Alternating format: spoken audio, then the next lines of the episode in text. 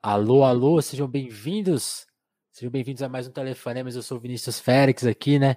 Tocando os telefonemas, ligando aqui para os nossos companheiros, nossos amigos, para trocar uma ideia, né? Eu, como eu sempre, como eu ando dizendo, o telefonema é aquele momento de você ligar para saber como a pessoa tá. No meu caso também para conhecer a pessoa, né? Para me apresentar e também para que ela se apresente para vocês, porque é um telefonemas aberto, né? A gente faz aqui as lives pelo YouTube, pela Twitch. Vocês escutam também o, papo, o nosso papo pelas plataformas de podcast, que a gente posta lá.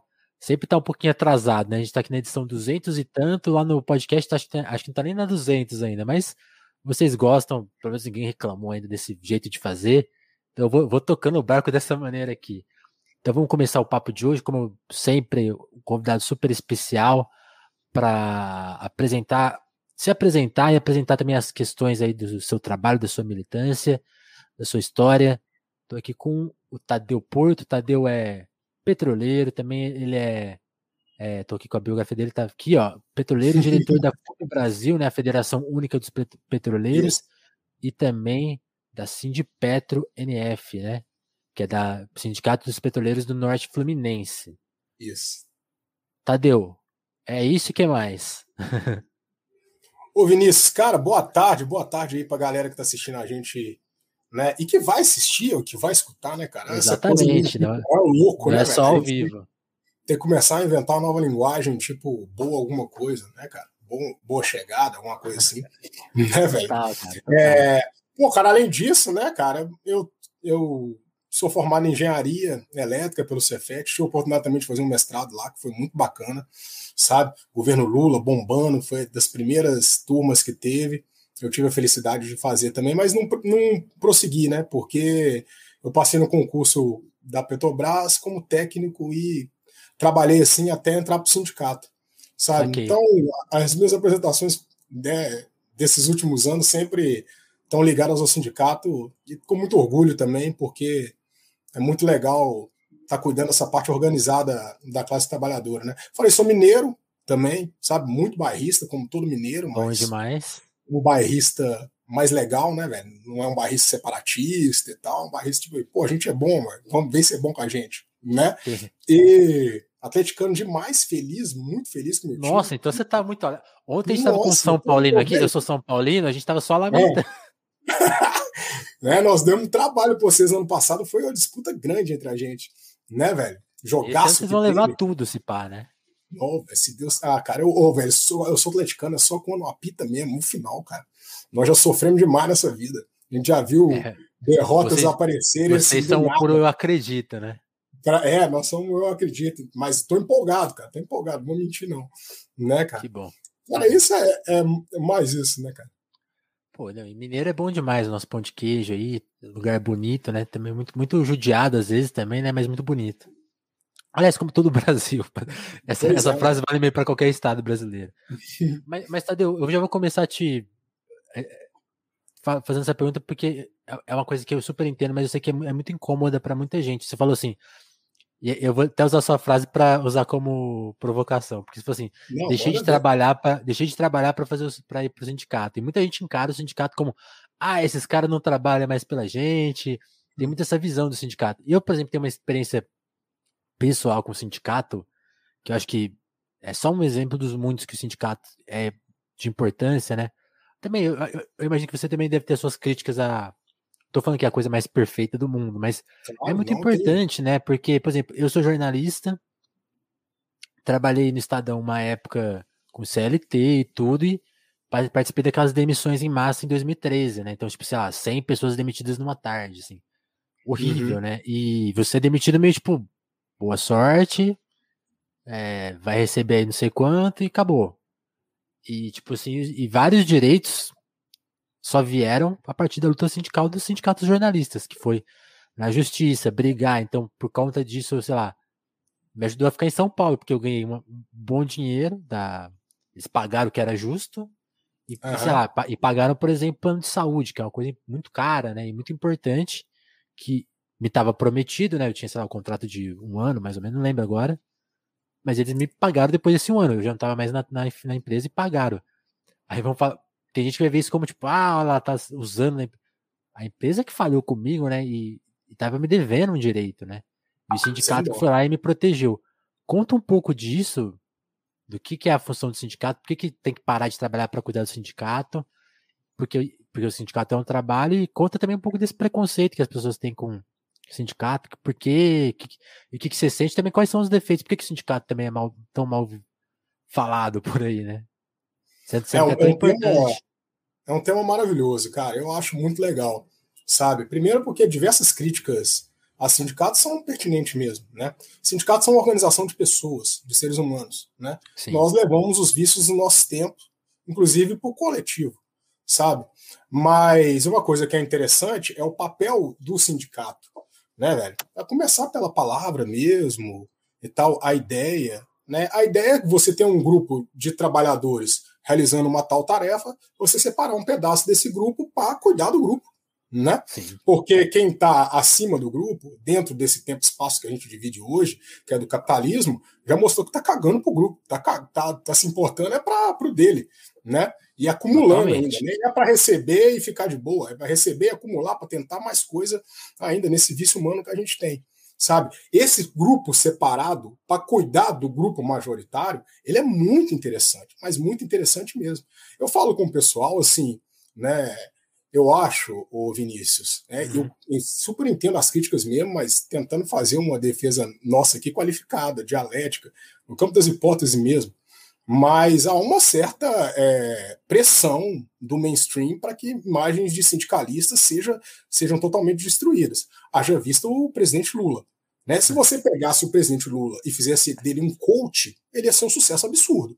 Ele ia sair vendendo que ele era um cara que era metalúrgico e virou presidente da República presidente da República, o Dória sonha ser, o Rubens Mendes sonha ser, vários empresários aí sonham ser. Porque ser humano é isso, né, velho? O cérebro tá ali e tal. Independente do papel que cumpre nesse tempo e espaço, tem ali a vaidade, tem de tudo, Sim. os caras. E o Lula conseguiu chegar lá. E eu acredito, por estar tá aí sete anos no mundo sindical, que o mundo sindical ajudou muito ele. Por quê? Porque, como sindicatos, ele vem da organização da classe trabalhadora. E a organização da classe trabalhadora é, de certa maneira, robusta, né? Nós temos aí o Manifesto Comunista, nós temos sindicatos fortes ao redor do mundo inteiro. Grandes países desenvolvidos têm sindicatos gigantescos, né? Sim. E uma participação sindical fortíssima, como na Alemanha, na gestão das empresas e tal, sabe? Nós temos um acúmulo interessante de vivência mesmo, igual a democracia. Aí eu falo aqui dos sindicatos petroleiros, né? Que é ligado à CUT, que vem com a formação da CUT. Nós temos diversos sindicatos espalhados pelo Brasil, sabe, de N matiz. Eu gosto de ver trabalhador se organizando, né, velho? Sob qualquer bandeira. É muita gente junta e, e aí a gente resolve os nossos problemas, sabe? Mas na questão da CUT, há uma democracia forte aqui. Né? As eleições do nosso sindicato são difíceis de disputar, por exemplo. Tem uma disputa, onde tem disputa, você tem que trocar ideia, você tem que esclarecer, você tem que mostrar trabalho o tempo todo.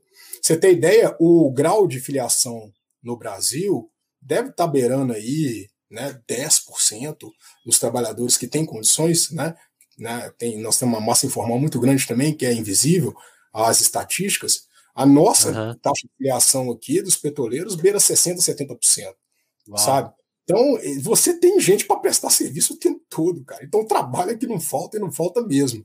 Né? Eu gosto de falar com o pessoal, me fala uma novela que teve um sindicalista assim, né, igual um advogado, né, velho? Um publicitário que tem tudo que é filme, né? Aquela tá pessoa nossa cultura, que, é. tudo, que tá no, na comédia romântica e tal. Quando aparece sindicalista, igual aparece nessa Ilha de Ferro, que é inclusive retratando o trabalho que a gente faz aqui no Sindipet né, fica nas plataformas, o cara tem conluio com o governo, indica a filha, que Tipo assim, é óbvio que o movimento sindical indicou pessoas para a Petrobras, indicou mesmo, não tem que, que esconder. Assim que chegou o Partido dos Trabalhadores lá, o Partido dos Trabalhadores tinha um projeto, né? Quem pode cumprir esse projeto? Uma das pessoas indicadas, por exemplo, foi o Guilherme Estrela, que é conhecido como o pai do pré-sal, né, velho? Que é um dos grandes cérebros do Brasil, falo tranquilamente. Ele teve na descoberta do campo do Iraque, que depois culminou na crise do Iraque, e teve na descoberta do pré-sal aqui. Mora no Alf Búbico, petista, sabe? Simples, leva uma vida simples para lá.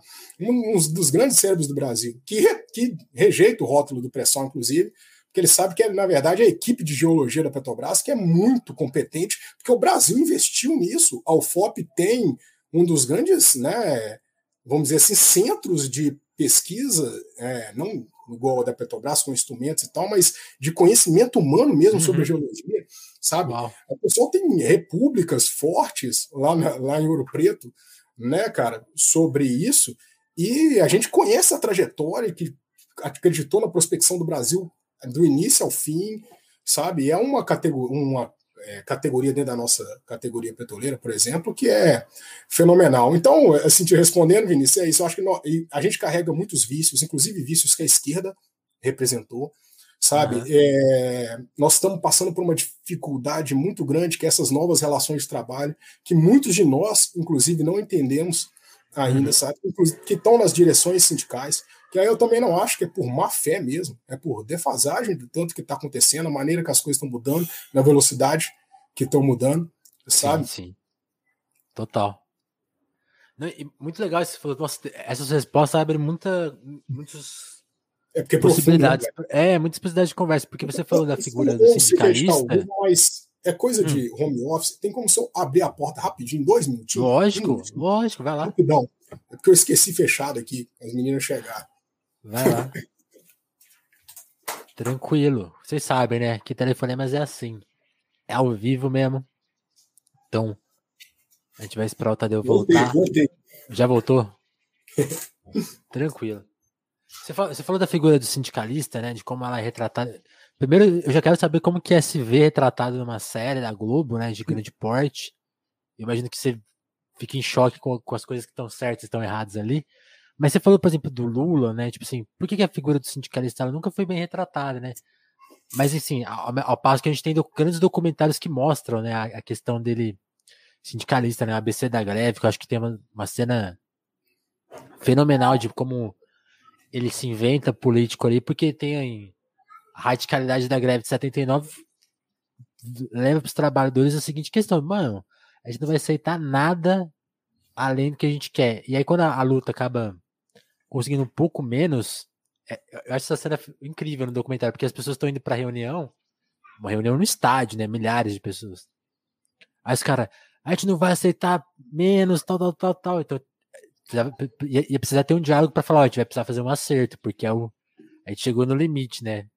E o Lula, e o Lula no gogó, né? Não tem arma, não tem violência, é política, conversa. Ele vai lá e conversa com as, e explica, ó, a gente chegou na situação limite, a gente vai ter que aceitar, não é o que a gente quer.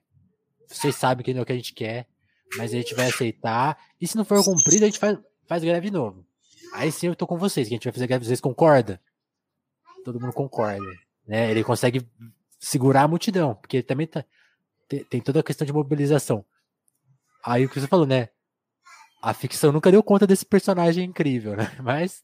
Jamais, jamais contaria a história desse jeito. Né? Tem um, um livro que eu amo de paixão, que é Senhor de Solidão, né, cara? Fantástico, uhum. isso é uma coisa absurda. Né? E que de alguma maneira ele mostra, eu não vou ficar dando spoiler de Senhor de Solidão aqui, porque é, é fenomenal. Né? Mas ele mostra, o, por exemplo, a, o esquecimento da história como ele faz parte de fato. Né? Tem muita coisa que foi apagada e que simplesmente não chega na gente, né? pelo menos nas vias dos sentidos que a gente tem nesse tempo e espaço. Às vezes chega de milagres, esse tipo de coisa, né? Chico Xavier e tal. Não duvido, não, que chega alguma não. coisa na gente. Sabe? E é muito louco, né? Porque, como você falou, por exemplo, o, o próprio Lula, para conseguir ser presidente, teve que abdicar né, da figura do sindicalista. Tem um, uma cena clássica do, do documentário sobre a eleição dele que o, o Duda Mendonça chega e fala para ele: ó, você tem que falar como presidente, né? Você não pode falar como dessa maneira, porque as pessoas lembram do sindicalista, e aí você perde voto. Então você tem que falar como presidente, a gente vai fazer, tarará. Coisas da vida, né? Ah, mas é aquele negócio, né, velho? Nós, enquanto humanos, é... aí tem Pink Forte que eu gosto muito também, nem ondas, né, velho? Então, às vezes você expande, você retrai, mas quando o Lula retrai, você vê que ele retrai para o sindicato metalúrgico, né? Você vê na bio dele lá no Twitter. Verdade. Quando ele foi preso, o local que ele escolheu, o discurso dele. Né? Nós tivemos lá, tivemos facilidade de estar lá. Né? Ele colocou muito claro, foi aqui no Sindicato dos Metalúrgicos que eu aprendi tudo. Foi quando começou a cair minha ficha, cara, que é muito interessante. Você pensa, o que o Lula fez, cara, é uma coisa absurda. Hum. Porque você pensa ego de ser humano. Tenta organizar 30, 10 ser humano. Né? Na plataforma nós temos grupo que trabalha. Você vai apontar uma liderança, começa a dar briga, começa a ter disputa. 10 pessoas. Imagina 100, uhum. mil. Agora você imagina você chegar, você ser um operário, ser presidente de um tanto de doutor, sabe? De uma galera que acha que, tipo, eu sou, tô certo, ponto final. Eu de uma galera tudo. que é tão arrogante que nem conseguiu enxergar a realidade, está fazendo o que está fazendo agora. O Paulo Guedes é uma piada, cara. O cara é muito piada. Ele errou coisas, velho, que um engenheiro básico não pode errar. Entendeu? Que se errar, tá na rua. Entende? Ainda se sente culpado ainda. Sabe? E ele erra tranquilo.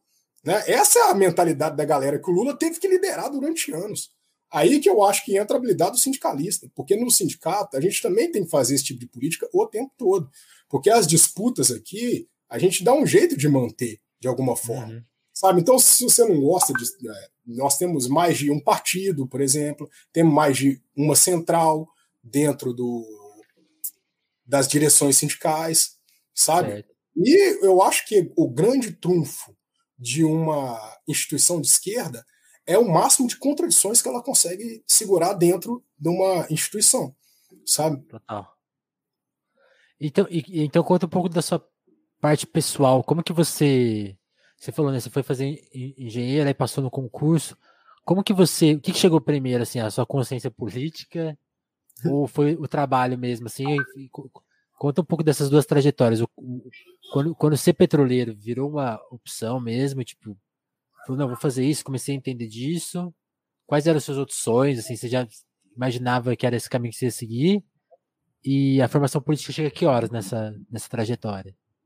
Boa pergunta. Eu acho que a gente vai acumulando muita coisa durante a vida, né, velho? Eu passei minha infância, que é a terra de coração, não é onde eu nasci, em Tabira, Minas Gerais, terra do Carlos Drummond, é onde nasceu a Vale. Então, de alguma uhum. forma, é uma cidade operária, né? E também é. fui nascido e crescido numa outra cidade operária que é Contagem. Minas Gerais, que cresceu ali na periferia das indústrias de Belo Horizonte, sabe? Então, assim, eu sempre tive contato de alguma forma, né? Então, o PT apareceu muito cedo na minha vida, porque um grande amigo meu lá de Tabira, o pai dele era assessor do PT. Então, desde cedo eu comecei a gostar de, do Lula, desde criança mesmo, de adolescente, sabe? Aí, é, eu agora, no, no, com 35 anos, muito cringe, né? Peguei essa, o começo dessa, de discutir política na internet. Então eu já estava lá nos grupos de discussão, por exemplo, do Orkut, sempre querendo entender e tal. E nessa, velho, por exemplo, quando ele, o Lula foi eleito em 2002, né, a gente já começou a usar a internet ali, se eu não estou me enganado, eu, meu primeiro computador foi em 2001, sabe? Mas eu, eu, eu tenho na memória aqui do que eu consegui manter uma defesa muito efusiva, por exemplo, do Bolsa Família, nos MSN da vida, no Orkut e tal, mas nada, é, vamos dizer assim, politizado, sabe? Sem uhum, entender uhum. nada de organização. Uma coisa meio ideológica do Era meio pelo. Era pelo momento. coração mesmo. É, eu fui parar na Petrobras por um acaso, na verdade, cara, porque eu ia formar engenharia, só que eu fui fazer um intercâmbio, tive a, a felicidade de morar quatro meses na Sérvia, foi bem legal, né? Mas, é pra você ver, eu morei na Sérvia, um país socialista, né, cara? Uma história belíssima. Eu sequer fui lá e bebi dessa história porque eu nem tinha tanto é, apego pela história do socialismo em si, sabe? Mas aí, cara, logo quando eu voltei, tinha um concurso da Petrobras, eu sabia que eu não ia conseguir passar para engenheiro, eu falei, ah, vou fazer para técnico, né, cara? Porque eu tenho um técnico também do Cefet. Aí eu fiz e passei na Petrobras, fui trabalhar embarcado. Eu já achava fascinante de alguma forma, na, onde eu fazia faculdade tinha uma galera lá eu acho a ideia de trabalhar 14 dias e folgar 21 bem legal, sabe? Eu acho que nossa geração vive uma coisa com horário de trabalho que é muito interessante a gente observar. Para a gente e, é e para as pessoas mais horas, novas né? que a gente, é difícil você pensar, ah, vou trabalhar de 8 às 16, sabe? Porque a gente já não pensa tanto no, no, no pacote de tempo, a gente pensa na tarefa que a gente tem que realizar que leva o nosso próprio tempo e vai com as características do nosso corpo. Tem dia que você está bem, tem dia que você está mal e tal, sabe? Claro que na, dentro da plataforma você tem uma rigidez muito grande, muito grande mesmo. O horário é muito bem definido, as coisas são muito bem definidas, o local de cada pessoa. Se der um sinistro, todo mundo tem que parar para combater, porque você tá ali e só você. E a, o primeiro combate é só daquelas pessoas ali. Então é uma rigidez, inclusive militar, sabe? Que existe na. O que, que é isso? Essa questão que você falou, se tem, se tem alguma coisa? Rigidez. Ah, se tem algum sinistro. Que Por que é exemplo. É um incêndio que acontece, alguma máquina pegou fogo, né? ou alguém, algum homem é, caiu no mar, por exemplo, ou tem que ter evacuação por alguma forma. Tem até treinamento de invasão terrorista de navio, É, tem que estar tá tudo bonitinho, para tanto para as evacuações, tanto para os cuidados, os papéis bem definidos, quem combate o fogo de cara, quem combate, quem fica na comunicação, tudo isso, sabe? Então aí, para isso tem uma rigidez e disciplina que parece que a nossa geração não, não consegue e não gosta tanto, sabe? Gosta de fazer as coisas no horário que quer, entregar quando quer, né? E a gente vai vivendo esses conflitos. E aí, cara, foi na Petrobras que aí eu descobri sim a organização por causa do sindicato. Porque o nosso sindicato é muito bem organizado. Né? É um sindicato que tem um discurso muito bom, porque ele é muito focado em saúde e segurança. Eu estou usando aqui uma camisa do nosso sindicato, ó, que a gente fez por Covid, né? Eu luto pela vida do, do meu companheiro porque a gente teve muitas dificuldades aqui com a Petrobras. Então, é uma é pauta, cara, que você, quando chega no, no local de trabalho, ela é muito fácil de abraçar, né? Porque uhum. a gente também convive com muitos acidentes, todos os acidentes de alguma maneira registrado para quando você entrar você aprender. Hoje a cultura de segurança no Brasil, graças ao movimento sindical de passagem, né, tudo que o governo Lula construiu com as comissões tripartites, das normas regulamentadoras e tal, né, o movimento sindical tem um discurso muito forte para isso, e isso diz respeito à nossa vida. E o nosso sindicato tem isso porque a gente teve um acidente aqui que foi o fundamento da P36, de uma plataforma. Né, isso mexeu com a história do sindicato de maneira muito forte. Então alinhou todas as peças do sindicato para voltar uma boa política de segurança. Aí eu me aproximei do sindicato, cara. Né? Em 2014 eu entrei, achei que ia ser uma maravilha, pô, Dilma tá aí e tal, tranquilo, vamos, vamos evoluir para uma pauta de transição daqui, energética, construir daqui só melhora, né? Aí, velho, veio esse furacão, cara, que o Brasil entrou, que eu não tinha a menor perspectiva, não tinha nem capacidade de, de leitura, que, a gente, que eu aprendi no mundo sindical também, o que é ler uma conjuntura, o que é você ter noção dos fatos que estão ao seu redor, que vai facilitar você a calcular o futuro para você ficar mais tranquilo, sabe? Hoje uhum. a gente está preparado para uma M muito grande, sabe? Mas para isso a gente teve que apanhar de mais de 2015 para cá, né? Uhum. Para poder aprender, sabe? Mas é, é, a trajetória seria mais ou menos essa, Vinícius. Sim.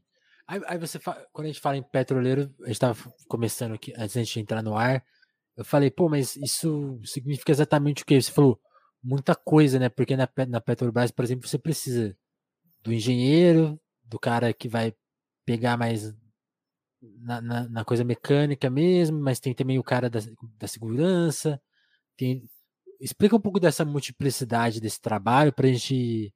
Que a gente está falando aqui, como sou, eu mesmo não, não sei nada, né? Então, a gente fala como. como porque aí tem o cara que vai trabalhar no mar, mas tem os caras que ficam aqui, né? Depois eu até quero que você conte mais dessa experiência de ficar lá, trancado. Imagino que só deve ter muito homem, né? Deve ter sido um ambiente até. Como, como que funciona para as mulheres que vão trabalhar? Conta, queria saber até disso, mas, mas conta um pouco primeiro da multiplicidade do, do petroleiro, né? Para gente, não, a gente ter uma, uma imagem mais correta? É, o mercado de petróleo, cara, ele é um mercado muito interessante, né, velho? Até, Porque eu... até explica também tem um. Desculpa te cortar. Queria Não, que você explicasse uma coisa, uma coisa muito importante que você me falou antes, que é do, do tamanho da bomba, né? Porque é uma parte estratégica da economia, né? Muito visada, é, ligada ao dólar, assim, tipo, se o petróleo ir pro buraco, o país vai pro buraco junto, né? Então é muito importante. Cara, o ser humano está sempre em disputa. Né? Uhum. Se existe uma das grandes disputas desse mundo, e eu falo palavras do Jamil Chad, que é um dos que eu já tive a oportunidade de entrevistar com um programa que a gente tem, sabe? Que é um dos grandes conhecedores de política externa do Brasil, mora lá em Genebra, se bobear, tem uns 20 anos. Grande jornalista. É, o petróleo é, é a veia do, do mundo. Gente, ele estava falando de vacina, eu pedi para ele me explicar um pouco sobre o petróleo ali na ONU. Ele me respondeu assim: são as veias do mundo, sabe? É o que manda, entendeu? As disputas real, reais, né? Hoje a gente está vivendo uma. A, a, vida de mentira tá tão descarada, né? Tipo, como é que tá a sua vida fora dos stories? Que a gente começa a falar, existe uma vida real, né? Existe uma real política, existe um negócio sinistro demais, umas brigas que todo mundo esconde de todo mundo. Nessas grandes brigas, uma dessas grandes brigas tem o petróleo no meio, não tem, deve ter igreja, deve ter uma coisa, né? Mas uma delas tem o petróleo no meio. Por quê? Porque Sem o petróleo dúvida. um o dólar né, velho? O dólar era ancorado no ouro, mas depois, né, no século passado, por causa da importância da commodity para ganhar a guerra, que no fim é tudo isso que o ser humano quer, destruir um ou outro, ocupar mais espaço, né, nesse tempo espaço, até acredito que a gente em outras dimensões consegue viver bem mais de boa, super acredito nisso, acredito na possibilidade do comunismo, por exemplo, mas nesse aqui que a gente está vivendo, a gente está trancado num infernozinho, né? É todo mundo querendo bater um no outro. Né? Então, cara, o petróleo, ele decide isso, né? Sendo decisivo, tá todo mundo querendo controlar as reservas e o mercado, sabe? E aqui no Brasil não é diferente. Então você pega a Lava Jato, por exemplo, é um dos grandes capítulos da história do Brasil, por bem ou por mal. Né? Se você for pegar a análise de o tanto de dado que foi gerado naquele tempo, você vai lá, vai achar um tanto de coisa que a Lava Jato moveu, que um juiz uhum. e meia dúzia de procuradores moveram. Quando você vê, tá ligado ao petróleo de alguma forma. De alguma forma tá ligado ao petróleo, que a Petrobras foi a grande atingida.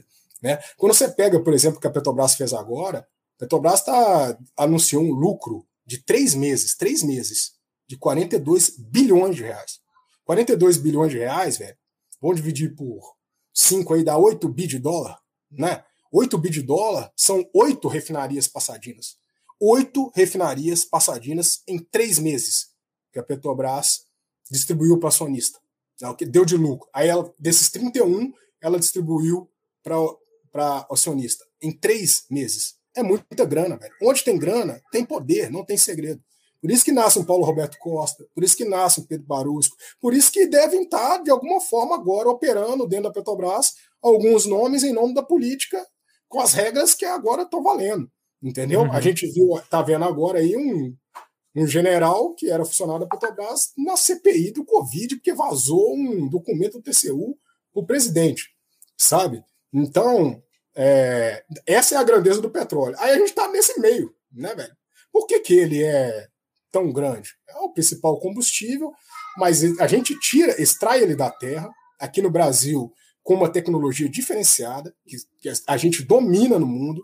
Por isso que a gente fala, pô, não deixa privatizar o pré-sal. Não é só porque o óleo que a galera vai pegar aqui, que eles vão aprender. Aí lá na costa da África, se acharem pré-sal, é engenheiro brasileiro que vai? Não é engenheiro brasileiro, é engenheiro alemão.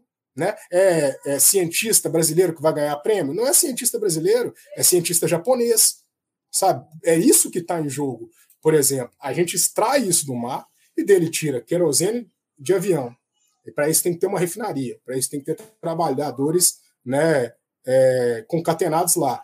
Tira um combustível que é insumo principal do Brasil. Os caminhoneiros mostraram. Se eles pararem, o Brasil para tudo. O Brasil para então, junto. Comercializar esse combustível, tem que fazer publicidade desse combustível. É um mercado que é altamente questionado hoje em dia, por causa da transição energética. Então tem que ter uma equipe que pensa, por exemplo, a Petrobras Energia, que tinha no governo Lula, inclusive.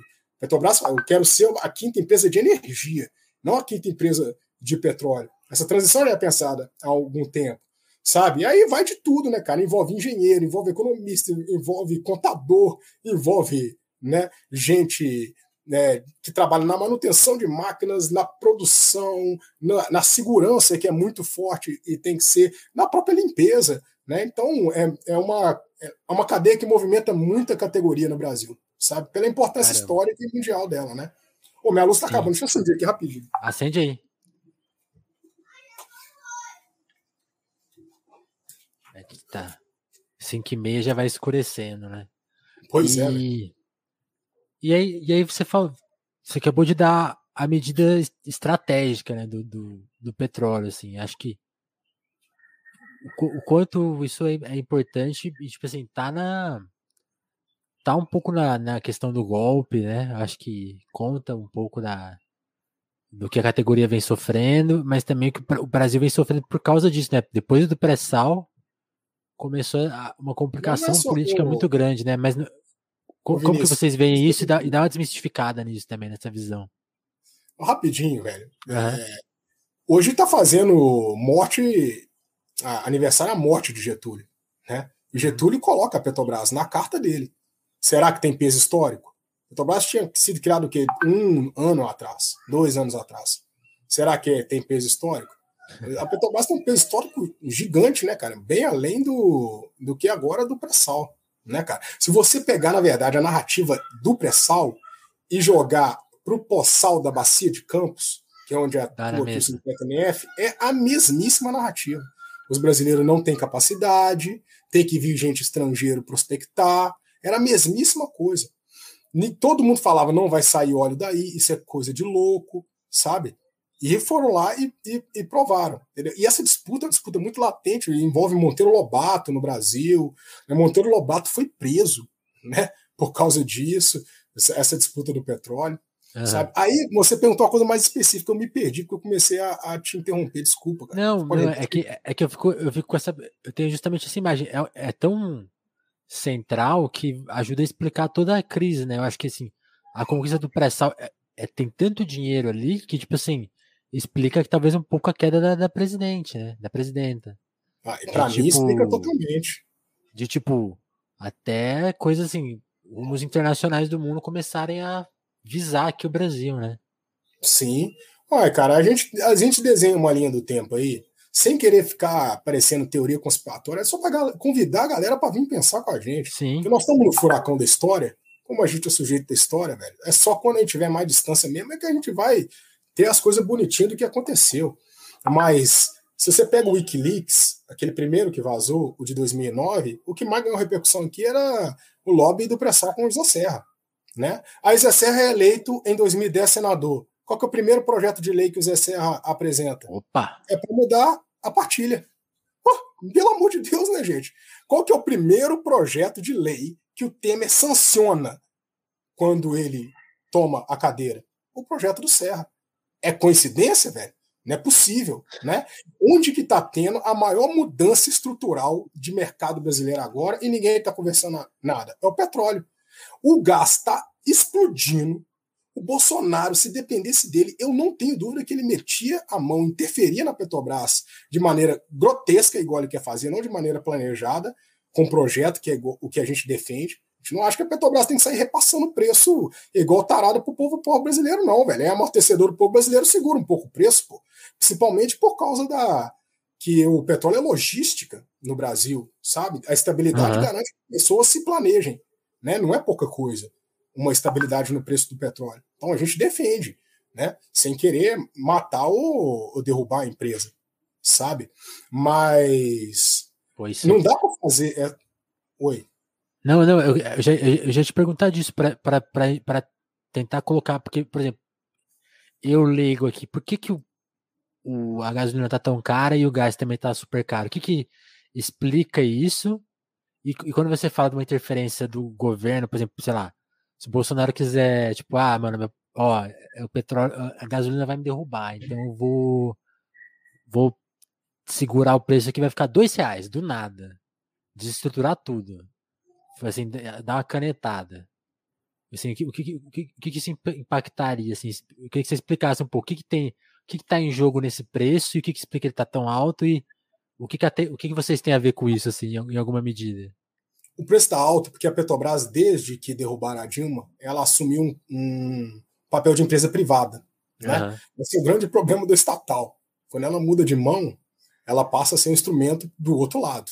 Né? A Petrobras é instrumento, circula muito dinheiro ali, circula muita decisão política e muito conhecimento do Brasil dentro dos anos da empresa. Então não é pouca coisa, sabe?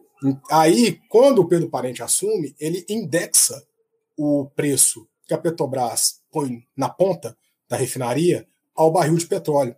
Para quê? Para aumentar as exportações. Porque com a Petrobras cobrando muito barato, né, o, o pessoal dos Estados Unidos que refina e refina muito, né, não estava vendendo para o Brasil direito. Então, se é. você pegar a curva, por exemplo, desde que o Pedro Parente assumiu, é, explodiu a importação de diesel por parte do Brasil vindo dos Estados Unidos. Sabe? Por quê? Porque indexou o preço. Né? E principalmente, as, as empresas, né, é, grandes empresas internacionais, elas querem trabalhar com a lógica do preço indexado. Por quê? Porque a disputa do barril, elas conhecem, elas conseguem prever. O ser humano está sempre querendo prever uma coisa para ficar de boa, sabe? Então, as grandes cabeças, né? E tem uma, uma coisa muito interessante, né? Como está rolando a transição energética, o, o, grande dinheiro, o grande poder está na mão do, do, do, galera do petróleo ainda. Só que, pô, eles têm que largar daqui tem que ir para outro lugar. Eles estão usando os fundos financeiros para isso. Aliás, tem um professor que estuda isso, é maravilhoso, que é aqui de Campos Goitacás, que é Roberto Moraes, que estudando o que ele chama de petrodólar, cadeia do petróleo, começou a ver que o dinheiro estava tudo vindo para fundo de investimento. Então vamos pegar aqui o Brasil, por exemplo. Quem comprou os gasodutos que a Petrobras vendeu? A mídia colocou ali, a Petrobras está quebrada, tem que sair vendendo tudo para sobreviver. Era mentira. Né? Estamos vendo aí. Desquebrou já deu 42 bi três meses. Né? Assim, como se não tivesse que ter planejamento de 10, 20 anos depois, antes, né? Como foi Sim. o pessoal. Mas beleza. Né? Aí a Petrobras saiu vendendo. Quem comprou? Foram fundos internacionais que compraram gasodutos do Brasil. Por quê? Para segurar porque alguém vai pegar. E quem está pegando agora? São empresas privadas de petróleo. Cara, tem uma coisa, aí da vantagem de ser petroleiro organizado também, eu já tive a oportunidade de conversar com muita gente sobre petróleo, inclusive com o Zé Sérgio Gabrielli, que foi presidente da Petrobras. que ele fala que, que surpreendeu é o consumo de derivado no Brasil. Porque o Brasil ele, assum, ele assumiu o que a gente chama de autossuficiência em 2005, KP50, mas chegou 2010 por causa do crescimento brasileiro, ela já estava consumindo muito mais. E, o, e agora, quando voltar a aquecer, pode ter certeza, cara, o Brasil vai consumir demais. Esse mercado de gás, como se estivesse no bater de asas da borboleta, ainda vai nas condições iniciais, ainda vai crescer muito. Uau. Porque o gás é uma das alternativas da transição, vamos dizer assim, moderada energética. Né? Então Sim. tem muitos países investindo. E a malha do gás do Brasil é menor que a malha de gás da Argentina. Então, se chegasse um, um, um governo fazesse um, um gás para todos, por exemplo, né, isso vai ser um sucesso, ia ser um sucesso. Entendeu? As empresas privadas estão aproveitando esse momento e estão pegando tudo. E com parceria de quem? Vou te falar uma das empresas, tal de Eneva, se não estou enganado, está pegando tudo da Petrobras. É da uhum. BTG Pactual. A BTG ah. Pactual grande parte da empresa, sabe? Aí tem, tem petróleo. Aí, a, começaram a nascer empresazinhas para pegar o que eles chamam de cacareco da Petrobras, mas que não é cacareco. Porque no mundo é, tem um ditado. É velho, a base do futuro. Exato. É, a maior empresa, a empresa que mais dá lucro no mundo é a empresa de petróleo. A segunda empresa que mais dá lucro no mundo é a empresa de petróleo mal gerida. É o que é o ditado que. Claro que hoje os dados são petróleo, tá, há uma migração de fato dessa força, e o uhum. petróleo vive uma crisezinha. Entendeu? Só que a gente ainda está numa força do petróleo grande. Sabe? Sim. Então, aí, esse, essa indexação né, tá fazendo essa galera arrancar o couro. Esse, esse pessoal tá acumulando dinheiro para poder investir bem e fazer dinheiro, porque Na não próxima. vai ter erro. Né? É, vai ter que circular muito gás, vai ter que ter muita gasolina aqui no Brasil ainda. Porque para a gente mudar a nossa logística básica, a gente precisa de um grande projeto nacional, sabe? Que eu até acredito que a gente chega lá, mas vai demorar um tempinho. Nesse tempo, a galera tá querendo abocanhar. Certo. Não, deu para entender tudo, assim. Então a gente tá. É como se fosse um grande fim de festa, mas os caras já sabem que a próxima festa vai ser muito boa. Então. Exatamente. Então eles não querem perder tempo. Mundo, cara. Esse é o debate que estão fazendo? Esse é o debate Não. que a mídia faz? O, o Passadina, cara. Passadina Sim. ocupou e pautou e tal, tal. Era um ativo, cara. A Chevron comprou Passadina em 2019 praticamente pelo mesmo preço que a Petrobras pagou. E, e, no balanço ainda lançou. É um grande ativo estratégico e não é pouca coisa você ter uma refinaria no Texas, cara. Porque você só vende combustível nos Estados Unidos produzindo lá dentro, porque protecionista eles têm. Os idiotas são os países periféricos, que eles enganam sabe? Então é um grande ativo. A Petrobras comprou um ativo e apanhou igual um louca.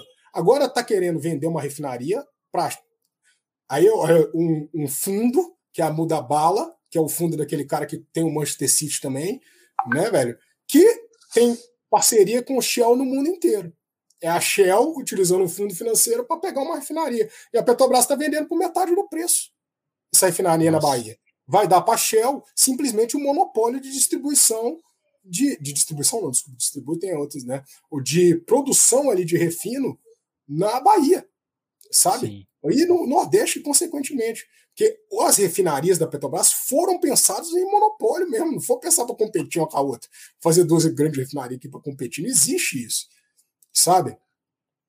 Porque, e, e, aí, tentando dividir um pouco tudo isso que você explicou para a gente, por exemplo, a questão da gente pensar o nosso petróleo internacionalmente indexado e tal, essa coisa que provocou a alta, porque, enfim, aí ajuda todo, ajuda todo esse papo, a nossa empresa tá meio quebrando, então ajuda essa, essa, a vender a mentira, tipo, ah, Petrobras, ó, ó o preço da gasolina, ó o estado dessa empresa, ah, eles estão vendendo tudo, tá muito mal gerido.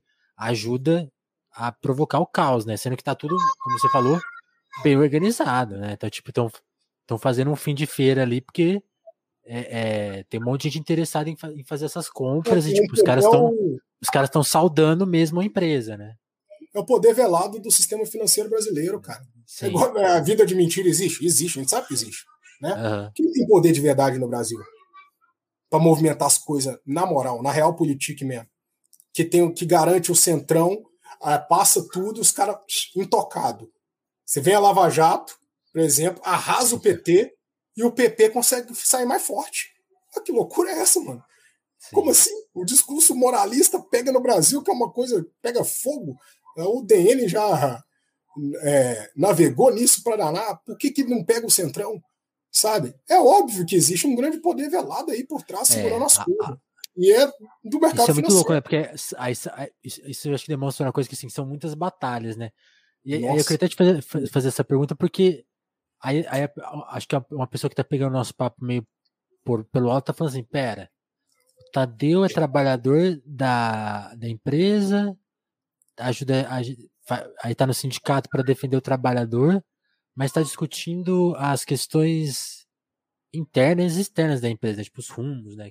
Seria o papo que, que eu poderia ter com o presidente da Petrobras, talvez.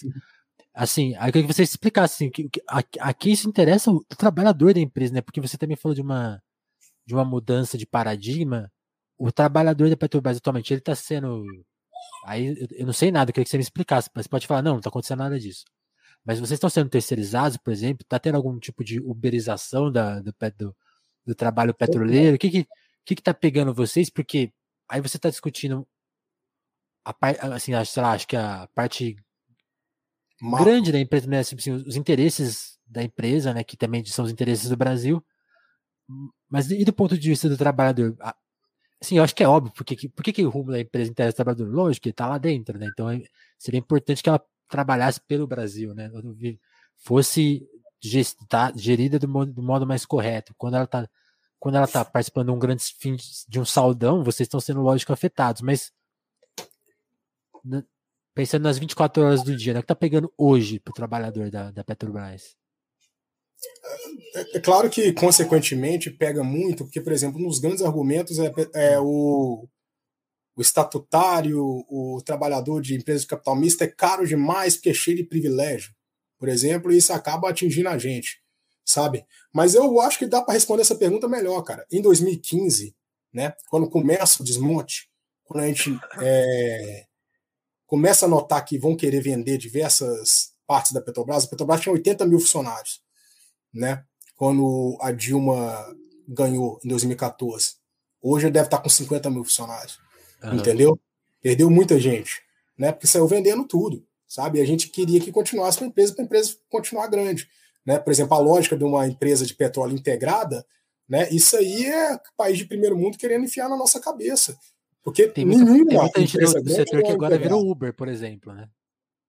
É, esse é, tem muito também, de muitos setores que, que prestavam serviço como empregado direto e próprio da empresa, que aí também veio a, a lei da terceirização selvagem, o STF matou com aquele negócio da atividade fim e, e, é um outro problema da classe trabalhadora brasileira como um todo, não só nós petroleiros estamos sofrendo, não. Correio, bancário, geral, sabe?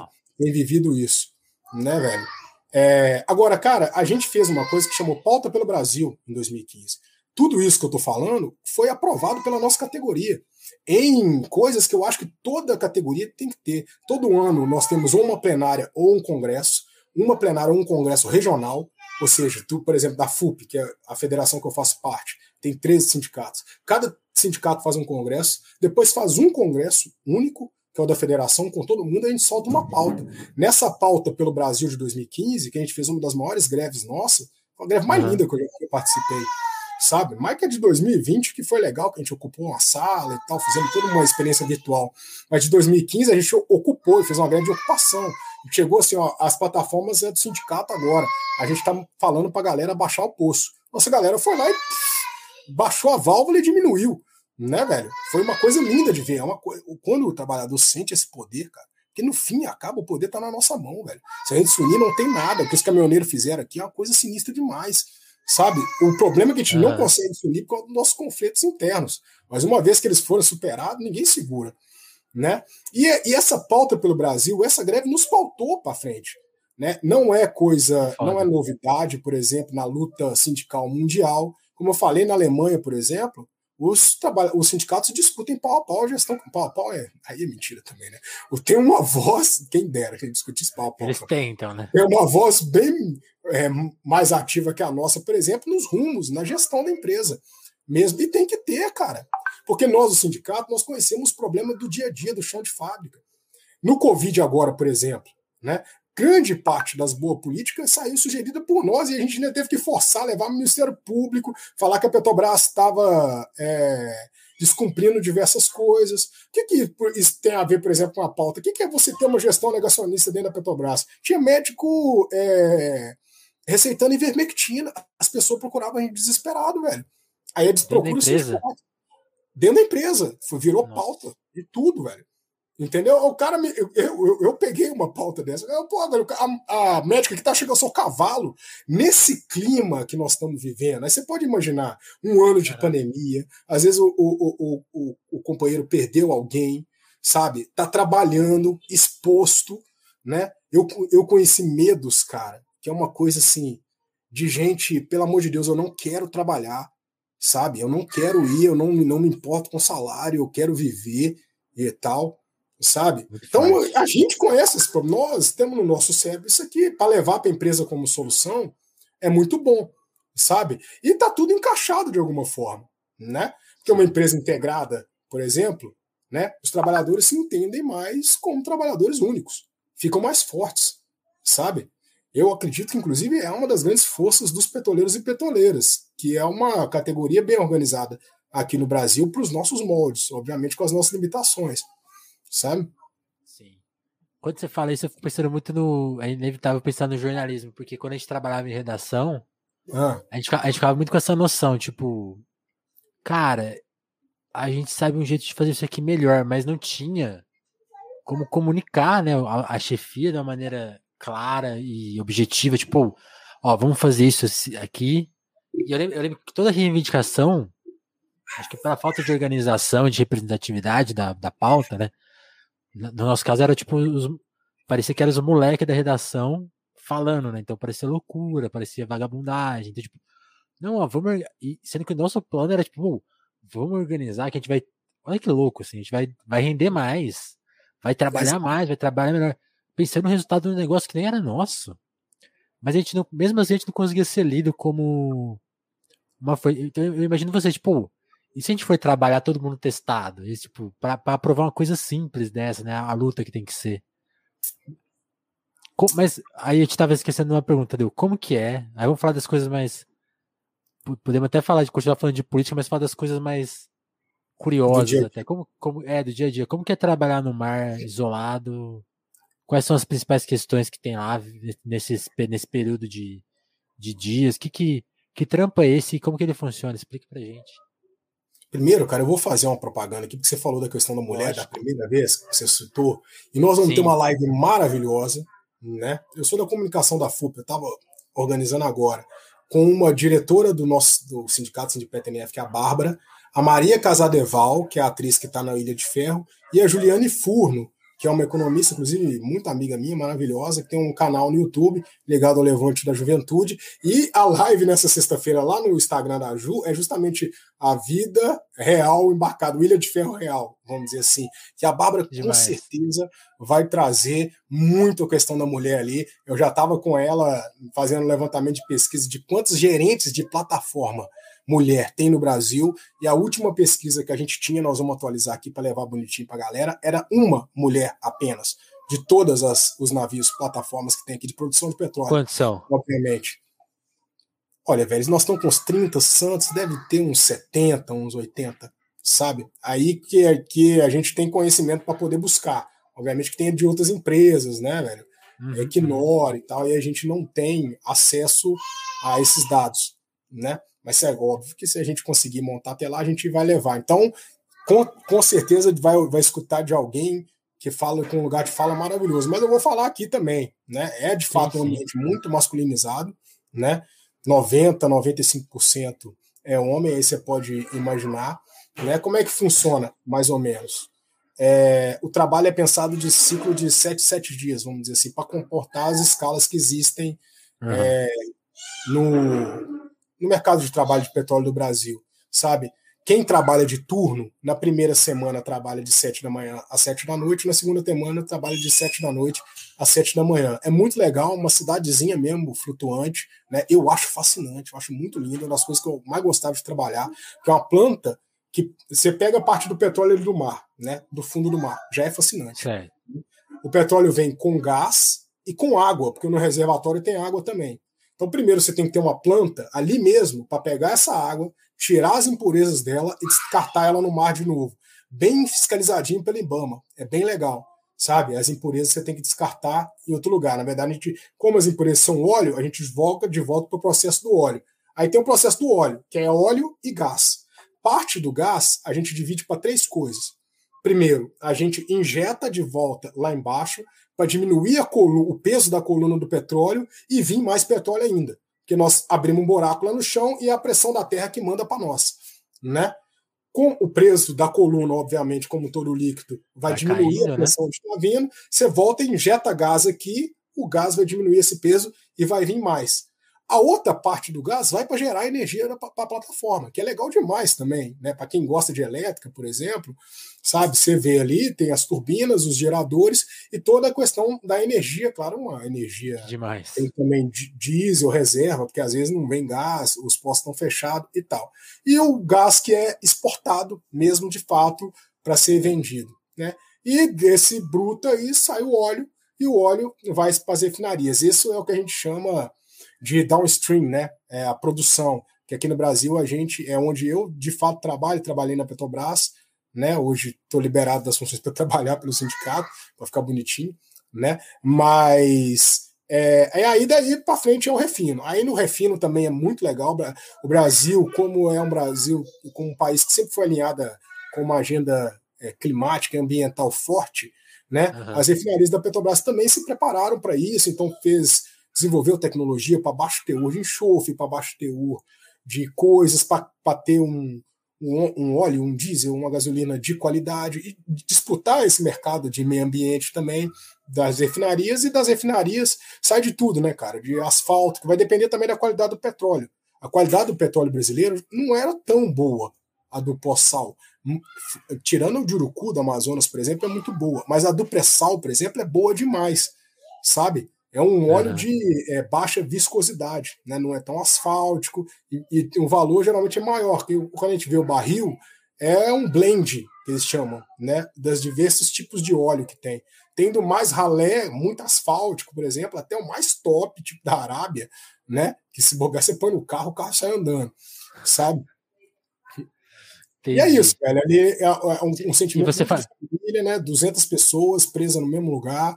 Você falou que parece uma cidadezinha, tem tipo diferentes lugares para comer, chega ou, ou, é mais tem um refeitório Não, só? Um como que é? Só. É um como refeitório é só, mas dependendo da plataforma, aí vai ter uma quadra de futebol, vai ter uma piscina, vai ter uma sauna, vai ter um cinema, né? Ah, que legal. Os filmes bem é, colocados. Uma coisa que eu achei legal, velho, é coisa de sindicato, né? É. Uma vez trabalhando com o Ministério do Trabalho, uma, a plataforma que eu sou lotado estava descumprindo uma norma da, da NR. Né? E de vez em quando a empresa fala, eu não tenho condição de cumprir. Aí ela abre a possibilidade de um ataque, né? no termo de ajuste de conduta. E nessa ataque, ela, ó, eu não posso cumprir isso aqui, mas eu posso dar isso aqui, por exemplo, uma negociação. E o Ministério do Trabalho, às vezes, chama o sindicato para entrar nessa negociação junto. Né? E aí, na nossa, nessa plataforma não tinha uma parte de lazer, a gente negociou, eu acho que não foi para frente, porque foi 2015, aí depois, né, tudo degringolou para nós trabalhar. mais difícil. Trabalho eh, foi extinto e tal, mas a gente tinha negociado, por exemplo, um espaço de crossfit, né, velho? Porque isso não tinha nas plataformas, porque não tinha quando as plataformas foi pensada. Mas é, a galera nossa gosta, curte, pô, vamos fazer um crossfit na plataforma e tal, sabe? E é isso, né, cara? Eu falo cidadezinha mais por causa da produção de energia própria, da cultura própria ali, de Entendi. diversão, de lógica de vida, né? É, é quando você falou cidadezinha, eu fiquei imaginando, será que tem uma padaria que os caras vão lá e tem uma. tem um quiosquezinho. Uma... É, saquei, saquei. Não, a comida é muito bem controlada também, cara, porque é um que a gente chama de, DTA. Porque não dá para voltar para buscar mais também, né? Não, tem isso e tem também, pô, a contaminação é geral, né, velho? É, e é petório. Uma, duas horas sem produzir, telefone do presidente toca, sabe? É, é uma coisa sinistra mesmo, né, velho? Então, é, toda a lógica de comida ali, a disciplina é forte mesmo, tem que ser muito forte nesse local, porque não pode ter muito erro, sabe, cara? Uhum. Saquei. E fala, eu, tô, eu tô vendo aí um, um disco, uma uma maquininha aí. Como, como que chama essa maquininha que tá aí do seu lado aí, ó? Atrás de você aí de cinema? É projetor, né, velho? Um projetorzinho. Quais, quais são os seus, os seus os outros interesses que formam a sua cabeça, assim, a, a, além do, de todo o trabalho? Pra gente, pra gente, que aí, a gente vai sair do episódio sem te conhecer melhor. Ah, tá. Pô, cara, é. Eu não sei, velho. Eu sempre gostei de muita coisa na vida. Uhum. Uma pessoa bem curiosa mesmo, sabe? Eu gosto muito de cinema, por isso o, projetor aqui, mas é aquele negócio, né? Nada que eu possa dizer profissional, consiga analisar um filme do Godard, esse tipo de coisa, não, sabe? Uhum. Mas que, né, quando tinha tempo na vida, quando eu era pai, não tinha essa vida sindical assim massacrando, era assistir todos os filmes do Oscar, que podia assistir de Keynes, dava pitaco, né? Eu, comecei a escrever na internet, eu escrevo pro blog Cafezinho, sabe? Porque eu queria escrever pro cinema, que eu fiz os cursos do Pablo Vilaça, que aliás é gente boa e tem uma didática maravilhosa, né? Pô, depois, e... depois põe a gente em contato com o Pablo, eu queria falar com ele. Pô, cara, eu faço demais e com certeza ele vinha aqui bater um papo e é uma pessoa muito bacana, velho. Gosto demais dele, sabe? E é isso, velho. Tipo assim, é eu fiz engenharia, cara, mas eu, eu poderia ter feito N coisas, na verdade. Eu queria fazer N coisas, geografia, psicologia, ciências sociais e tal. Fiz porque meu pai era engenheiro mesmo. Fala, pô, velho, vou fazer. Só que, pô, é, a vida é fascinante em tudo que é local, né? O eletromagnetismo é bonito demais, tem uma poesia por trás. Hoje eu penso isso, sabe? Que demais. E, e o que. Hoje, por exemplo, eu tenho entrado muito em contato com as pautas raciais, por exemplo, que eu tô achando maneiríssimo que eu não tinha contato antes, por exemplo, de entrar no mundo sindical, sabe? Eu me descreveria como alguém que gosta da vida mesmo, né? Mas para absorver a vida, você absorve tudo, nas coisas boas e as coisas ruins, e não tem pouca coisa ruim, sabe? Tem que ter Exatamente. um discernimento bem forte disso. Né? E o mundo sindical dá, propicia isso, né? atuar com várias frentes de conhecimento de alguma forma. Hoje eu trabalho, por exemplo, na comunicação da FUP. Né? E fazer comunicação sindical é um desafio muito forte e é muito interessante. Eu dei sorte, por exemplo, de ter trabalhado com algoritmo no, no mestrado, né? porque era modelagem numérica, né? tipo método numérico para encontrar campo eletromagnético. Então eu vou tentando entender esses engenheiros do caos da vida e vou encontrando com o conceito que eu vi na engenharia, velho, sendo aplicado na comunicação para pescar a atenção das pessoas sabe? Agora, essa visão hoje em dia, velho, me faz ter muito. Eu vou falar curiosidade, para não falar medo, porque talvez seja um medo bom, né? Acerca do nosso futuro, porque está muito sinistro. Porque uma, uma inteligência artificial com muito dado na mão, ela pode fazer coisas muito além do que o nosso cérebro é capaz. Nossa, e nós estamos gerando dado que é, uma, que é uma loucura. Nós estamos dando aí um, um conteúdo muito grande para softwares analisarem é, tudo da gente, né? Nossa, Essa tava... é, posso, uma coisa, cara, que eu gosto, gostei muito do movimento sindical foi entrar em contato com o Marx. E aí, através de um cara que é mineiro também, que é o Zé Paulo Neto, que é um dos grandes marxistas do Brasil. Grande Zé. Sabe? E, pô, velho, ele, ele eu, eu, eu, tenho o, o, livro dele, né? O que é marxismo. A biografia dele é tipo mineirês lindo. Eu falei, cara, é, é, é, é, é que essa galera que eu quero fechar, né? E tipo assim, cara, eu comecei a pensar, velho, se a história é ciência, igual a física, sabe? E eu uhum. trabalhei, por exemplo, com você tem uma placa toda irregular, você conecta os pontos do campo eletromagnético de cada ponto dessa placa, e por causa das leis da natureza que a gente já conhece, você monta um método numérico que descreve aquilo bonitinho, né? Será que alguém a história vai dizer é igual, né? um método numérico com a história? Será que eles estão fazendo isso com a gente agora?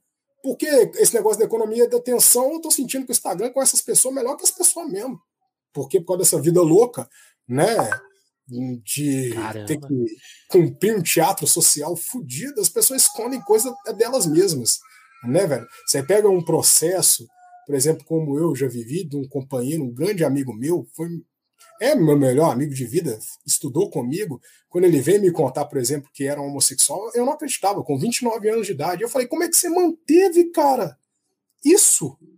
Eu, eu tinha medo, eu tinha que cumprir um papel. Aí você fala, caramba. Só que, tipo, aí, quando você vê, né, é uma coisa meio louca, porque a pessoa quer e não quer, vive aquela coisa meio, né, capítulo Sim. 4, versículo 3, né, da dúvida, eu quero fazer, não quero fazer, posso fazer, não posso fazer e tal, mas escondendo. Aí, pô, o Instagram já leu ali que você quer, que você gosta mesmo e fica esfregando a sua cara, velho. Sabe, olha que loucura, né, velho? É uma leitura muito Cara, aí... Né, cara? Agora você arrepiou mesmo. É, é capítulo 4 versículo 3 é muito sobre isso mesmo. Eu, eu acho que sim, velho. As coisas são de alguma forma simples, sabe? Tá tudo conectado. A gente inventou mil palavras para descrever uma coisinha só e a gente fica perdido uhum. nas mil palavras de alguma forma, sabe? Nessa viagem toda de querer buscar conexão, é muito por culpa do de Marx. Que eu fui pegar os caras e falei, peraí, velho, esse negócio de contexto histórico parece condições de contorno nos problemas de física, sabe? Então, deixa eu estudar o que, que era Newton. Você, vê, você pega Newton, cara, Newton, ele até no Banco Central da Inglaterra, o cara trabalhou, você entende o cara só como físico. Gauss, por exemplo, né? A normal de Gauss dita, por exemplo, como a gente está se comportando com o Covid, não é pouca coisa que Gauss colocou pra gente. Gauss era Nossa, maior ativista político. Explica essa aí, por favor. Tem que Gauss, der, né? Gauss é um dos grandes matemáticos do nosso século, né, velho? Uhum.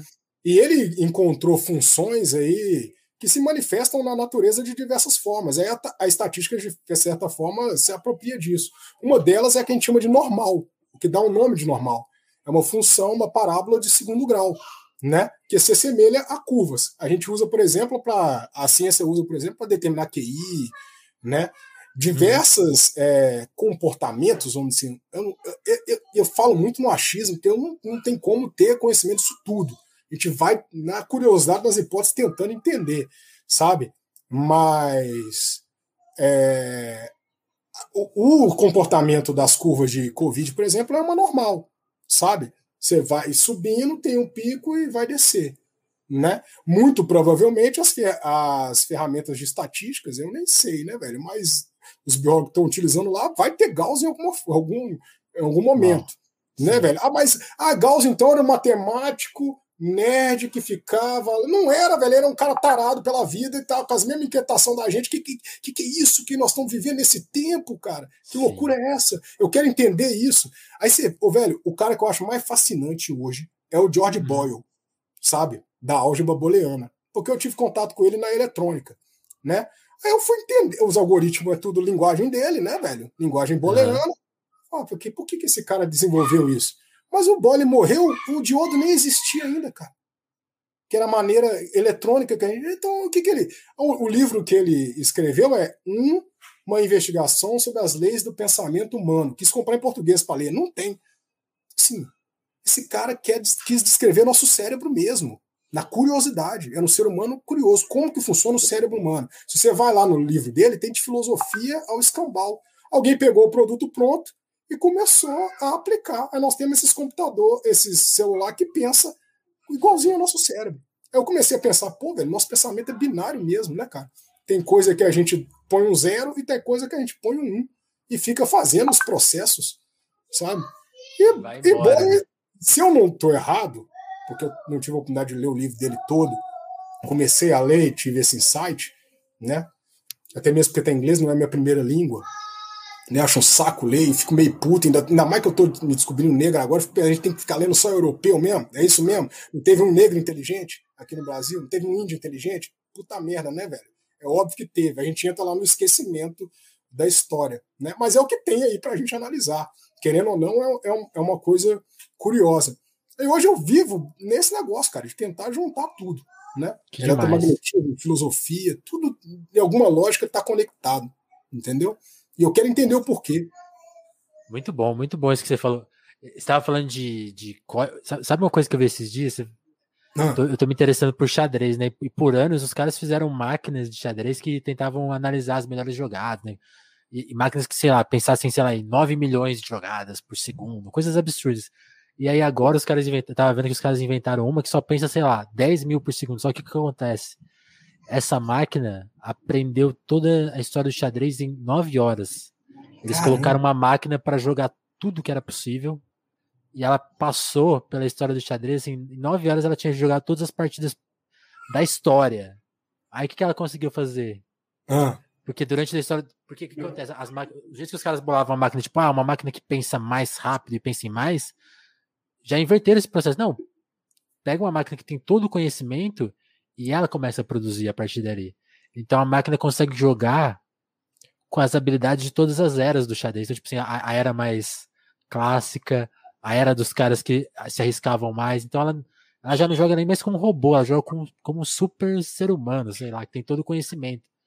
Isso que você está falando é muito louco, né? Porque se expressa, esse, o conhecimento técnico e matemático se expressa também na, na história, na arte, no xadrez. Pô, cara, eu, peguei, eu caí, sabe em quem? Lacan, cara. Lacan, tipo assim, nós precisamos de uma topologia diferente para discutir as coisas. E super matemático, cara.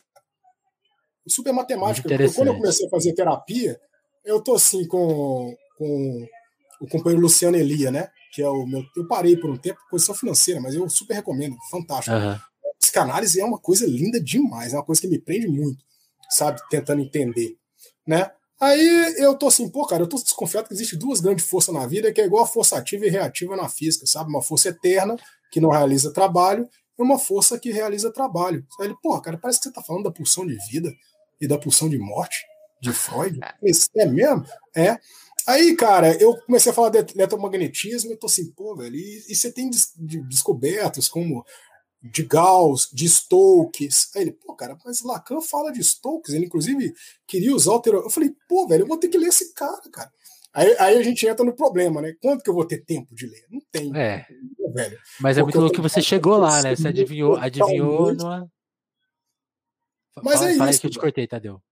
Não, não. Agora eu, eu, eu vou te falar uma coisa. Se uhum. eu tiver certo, nós estamos muito viciados numa visão cartesiana demais sabe? Nós não estamos conseguindo fazer cálculo básico, é por isso que os humanos estão errando bizonhamente, de alguma forma. Né? O erro, essa ferramenta erro, que a gente utiliza muito na física, está muito latente para nós, apesar que nós humanos não conseguem apontar o que é erro de verdade, como não consegue apontar que é verdade, mas existe uma inquietude dentro de todos nós, a maneira violenta, né, insegura que as pessoas têm se manifestado em tudo que é esfera, para mim é um tipo de indicativo disso, que é muito parecido com uma má interpretação de Descartes para mim. Eu, eu, cito com exemplo, dois exemplos legais para a galera, para a gente pensar a matemática. Um, lei da oferta da procura. É um plano cartesiano e curvas. Isso aí só resolve problema básico na matemática. Você não problema médio de engenharia você não resolve com isso, cara. Você precisa do que a gente chama de coordenada cilíndrica, por exemplo, de planos de Hamilton, sabe? Que foge da lógica plana, triangular e linear de Descartes para resolver problema que faz a luz chegar na minha casa, que, que constrói um prédio. E outra é a lógica do dinheiro, que a gente atribui ele a uma exponencial positiva. O que, que a gente atribui exponencial positiva na natureza? Se eu falar para vocês, tipo assim, vou te emprestar 20 reais e vou pegar daqui a uns 10 anos, qual o cálculo que você faz? Faz o cálculo que, da inflação, que vai estar sempre positiva e que no fim você vai ganhar mais. Mas que, que na natureza se. Que hora que isso acaba? Que hora que tem a parte do fim, por exemplo? Nós estamos viciados a ver o dinheiro só como uma coisa que vai para frente. a dívida do Brasil com a Inglaterra em 1890 era tal. É corrigido para os valores atuais, como é que corrige? Com uma exponencial natural e positiva. Sabe? Sabe o que, que tem perfil de, fun de função é, exponencial positiva? Colapso coisa que colapsa, que começa, perde o controle, puf, até chegar no limite mesmo da, do que o físico aguenta, sabe? Então eu acho que é disso, desse vício mesmo, da, desse pensamento nosso, né, velho? E tem outra sejam, coisa também para responder. Sejam bem-vindos ao materialismo dialético. E é legal, cara. Hoje eu quero pensar, por exemplo, materialismo dialético na lógica booleana. Será que dá? 0 e 1, um, a, a antítese é 0, a tese é 1. Um. por exemplo? Será que dá pra gente fazer uma jogada dessa? Para mim tem que dar, velho. Por quê? Porque, pô, velho, Marx é genial, Boyle foi genial também, os caras têm que ter visto alguma coisa em comum, bicho. Né? Porque Boyle, querendo ou não, cara, a gente só tá falando aqui por causa da linguagem que ele desenvolveu. Né, velho? Mudou tudo. A gente saiu do analógico uhum. pro digital. Sabe? No, quando você. Qual que é o preço que você paga para ir pro digital? É o preço de jogar no mundo atemporal. Né? Você pode é, particionar as coisas em milhares de partes, organizar no filtro que você quer, bem bonitinho, mas você não está entregando a realidade ipsilícita, vamos dizer assim, sabe, total, né? E isso aí foi por causa do George Boyle, velho, porque ele achou a melhor simulação que a gente consegue desse mundo aí, eu acredito, né, cara? Muito bom. Quem diria que a gente teria um papo tão filosófico a partir daquela é, pergunta é, lá? Eu falei, eu falei assim, conta, Sabia que tinha filosofia aí, ó. Acertei, acertei na minha pergunta aqui. Que legal, cara. que legal. Falamos de. Abrimos muito. Agora tu queria. Acho que a gente precisava de mais uma hora aí de entrevista para falar de, tanto, de tudo que. Ah, eu tô de boa, cara. Eu gosto, de, eu, eu gosto de conversar com as pessoas. Eu vou te falar uma coisa na boa. Ah. Quando Lula foi visitar o FHC, teve companheiros meus petistas, sou petista filiado também, que criticaram. Uhum. Eu falei, gente, eu, eu queria escutar o FHC também. Eu quero saber o que tá passando na cabeça dele para eu pegar essa variável, pum, encaixar aqui no jogo e ver qual é o melhor passo a tomar. A gente, nós da esquerda, né, velho? É, por isso que eu fui tão contra a gente que lutar tanto contra a prisão do Lula. A gente pegou o nosso principal articulador e não deixou articular, porque ficou numa cela monitorada. Ele não podia nem dar passo político para as pessoas. Ele tinha que receber recado. Olha o telefone sem fio. Como é que se organiza é. a gente desse jeito? Não dá para organizar, sabe? Aí. Mano, a, a, não, isso que você falou é maravilhoso, né? Porque pensa, ele pensou toda a estratégia das eleições baseada em terceiros. Então, Sim, tipo assim, foi competitivo. Se ele errou a mão em algum lugar, imagina o tanto de informação não errada propriamente, mas tipo assim, o Haddad vai lá e fala um negócio, a Iglesias vai lá e fala outro. Ele tem, que, ele tem que trabalhar com quase uma coisa imaterial, tipo, ó, vamos tomar esse rumo aqui, mano. Agora, Pô, que tanto que assim, a, a, a, eu acho que sim, pode, pode ser uma avaliação até errada minha, mas essa melhora política dele, assim, ainda passos mais firmes e certeiros, veio depois da liberdade. Não é por acaso. Com certeza. Não Com é certeza. por acaso. Você tá no cargo do Lula é igual um filme de Scorsese, cara. Não, não, a pessoa que pode te trair pode estar tá do seu lado, sabe? Deve ter gente, ainda mais, cara, porque o PT tem essas contradições dele, dele e é bom que tenha. Eu queria que tivesse uhum. mais contradições dentro do partido. Mas é, é, ele tem uma elite intelectual muito forte dentro do partido. E a elite intelectual brasileira é meio vaidosa, tá ligado? Não é de ficar aceitando fácil operário dar as cartas do jogo, não. Entendeu? Então o Lula ele tem que escolher direitinho quem que vai cercar ele, cara. Direitinho. E, a, e as camadas abaixo do Lula, direitinho também. Porque o que ele fala chega em muita gente. Né, velho? Agora, eu acho que nós estamos em frente a uma das pessoas mais inteligentes que já pisou no Brasil. É o que eu acho. Capacidade cognitiva mesmo. Porque não é possível. Sabe? O que esse cara faz é monstruoso, velho. É muito monstruoso. Sabe? Sim. A capacidade. Eu já tive com ele também, já tive possibilidade de conversar com ele, né, velho? A memória que ah. ele apresenta é, é, é, absurda, coisa linda demais. Sabe? É, é coisa. É fantástico. Eu sou fã dele, não é à toa, não. Sabe? Queria ser igual mesmo. Você já tá malhando a perna, então?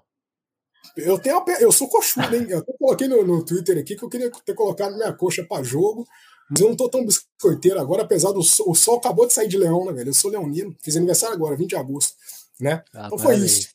Ano que vem, quem sabe no próximo Sol em Leão, que eu tiver bem mais. Agora entrou em Virgem, quer estar organizadinho, né? Fechar em coisa, projeto, fazer plano no Excel, papapá das coisas que a gente, dos desafios que a gente tem, sabendo disso que a gente faz, velho, marxista, né? Eu penso Entendi. nisso para aplicar também, né? Tem uma coisa que eu gosto mesmo, acordar e pensar, eu queria fazer revolução hoje, cara, mas revolução mesmo. Revolução no sentido, eu, porque eu acho que ela tem um sentido matemático, inclusive eu fico tentando caçar isso, não achei ainda. Porque a gente usa revolucionar as coisas na matemática, né? Que é dar um caráter cíclico para um tipo de peça geográfica, por exemplo.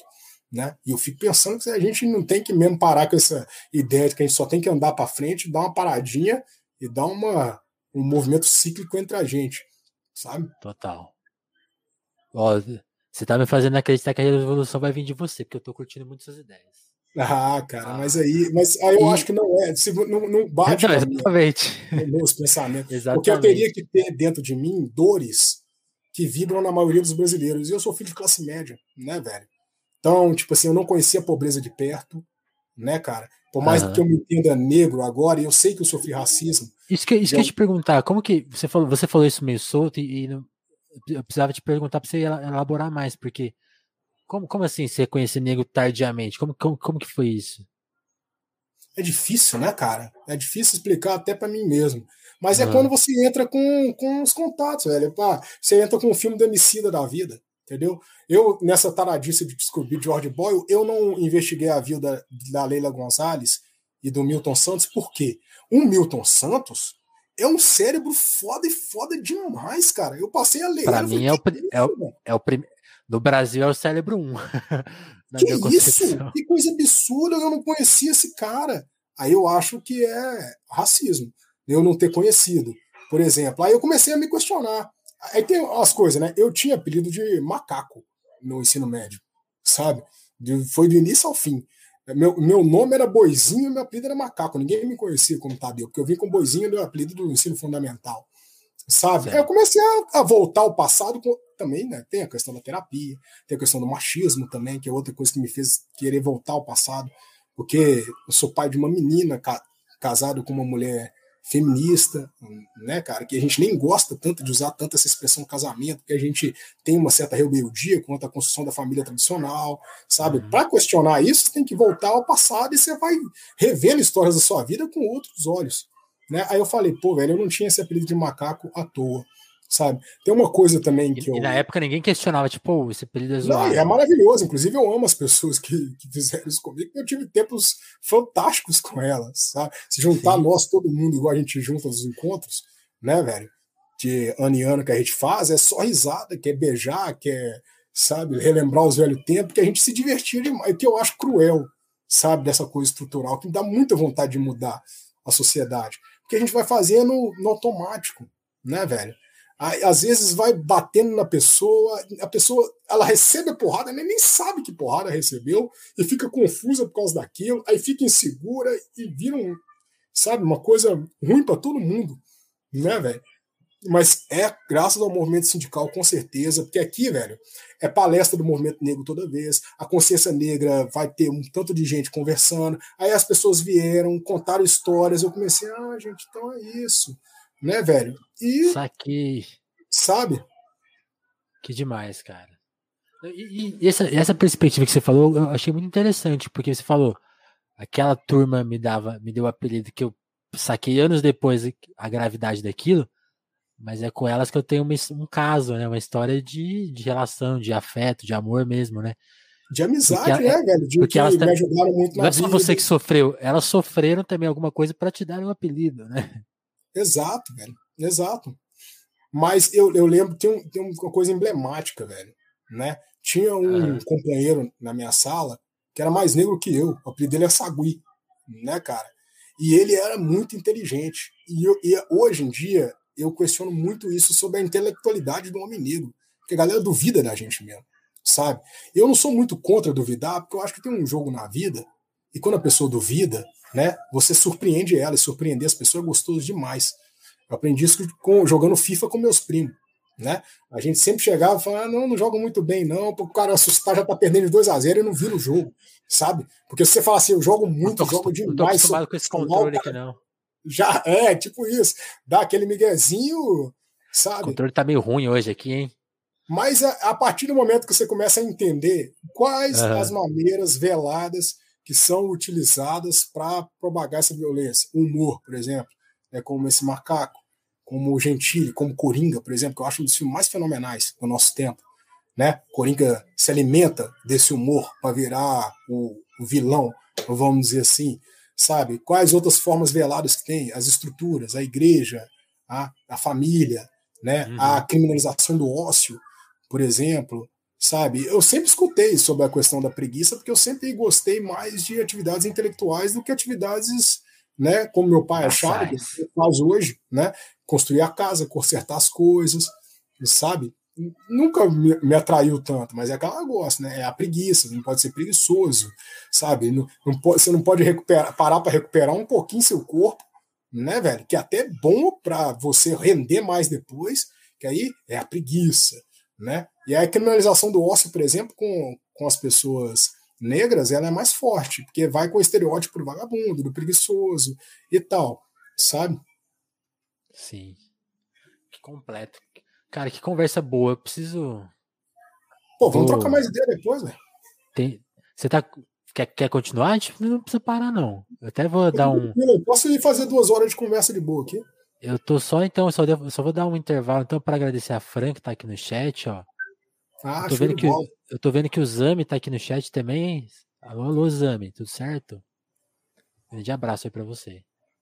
É... Não, tem mais gente aqui, o Giovanni, tô vendo aqui.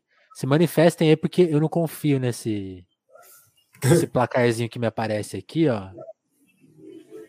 Tem a, tá a Fran, tá o Felipe aí, Gabriel. Se apresentem aí, turma. Vamos abrir mais a conversa, então, para pegar essa, essa próxima meia hora que a gente tem aqui, porque o Tadeu tá interessado em conversar. Vamos continuar conversando, então.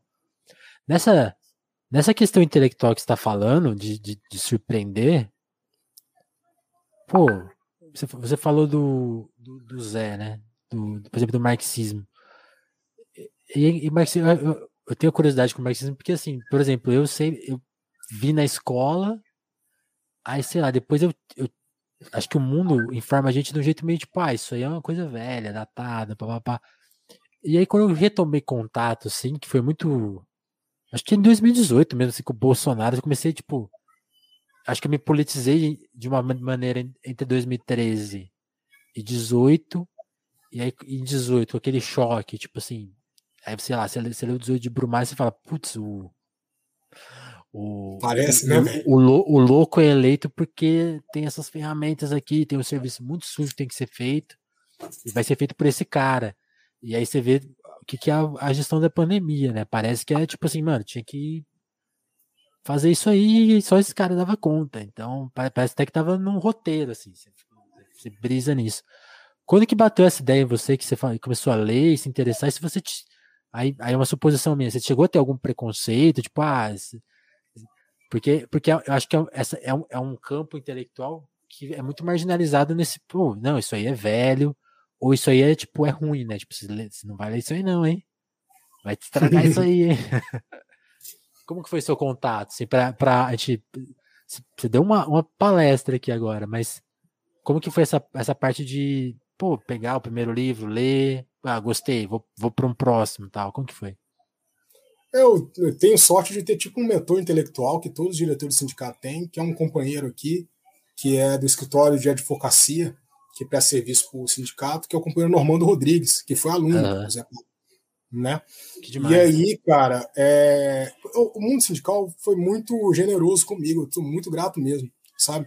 Por isso que eu acho que eu estou preso agora eternamente à organização e vida dos trabalhadores, entendeu? Eu achei um sentido bem legal, de fato, sabe? Então, e ele foi me encaminhando. Primeira coisa, esse livro do Zé Paulo Neto, porque é marxismo, foi o primeiro que eu li.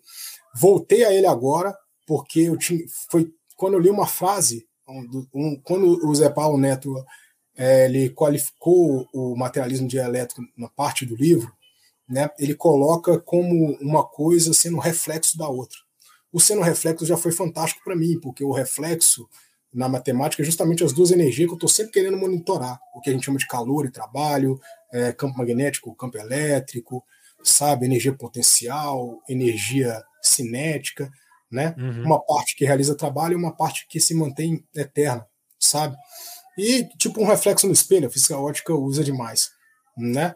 Você tá lá, ou o reflexo na câmera aqui, né? Que eu levanto a mão direita, aparece a esquerda aqui e tal. Quer te tipo apontar de... e aponta errado, ó. É, vai apontar e aponta errado, né, cara? Invertido e reflexo, mas que depende de mim, né? Então existe um objeto e esse objeto causa uma sombra e essa sombra, esse reflexo, junto com esse objeto, tem uma relação que é uma relação bem interessante, né, cara?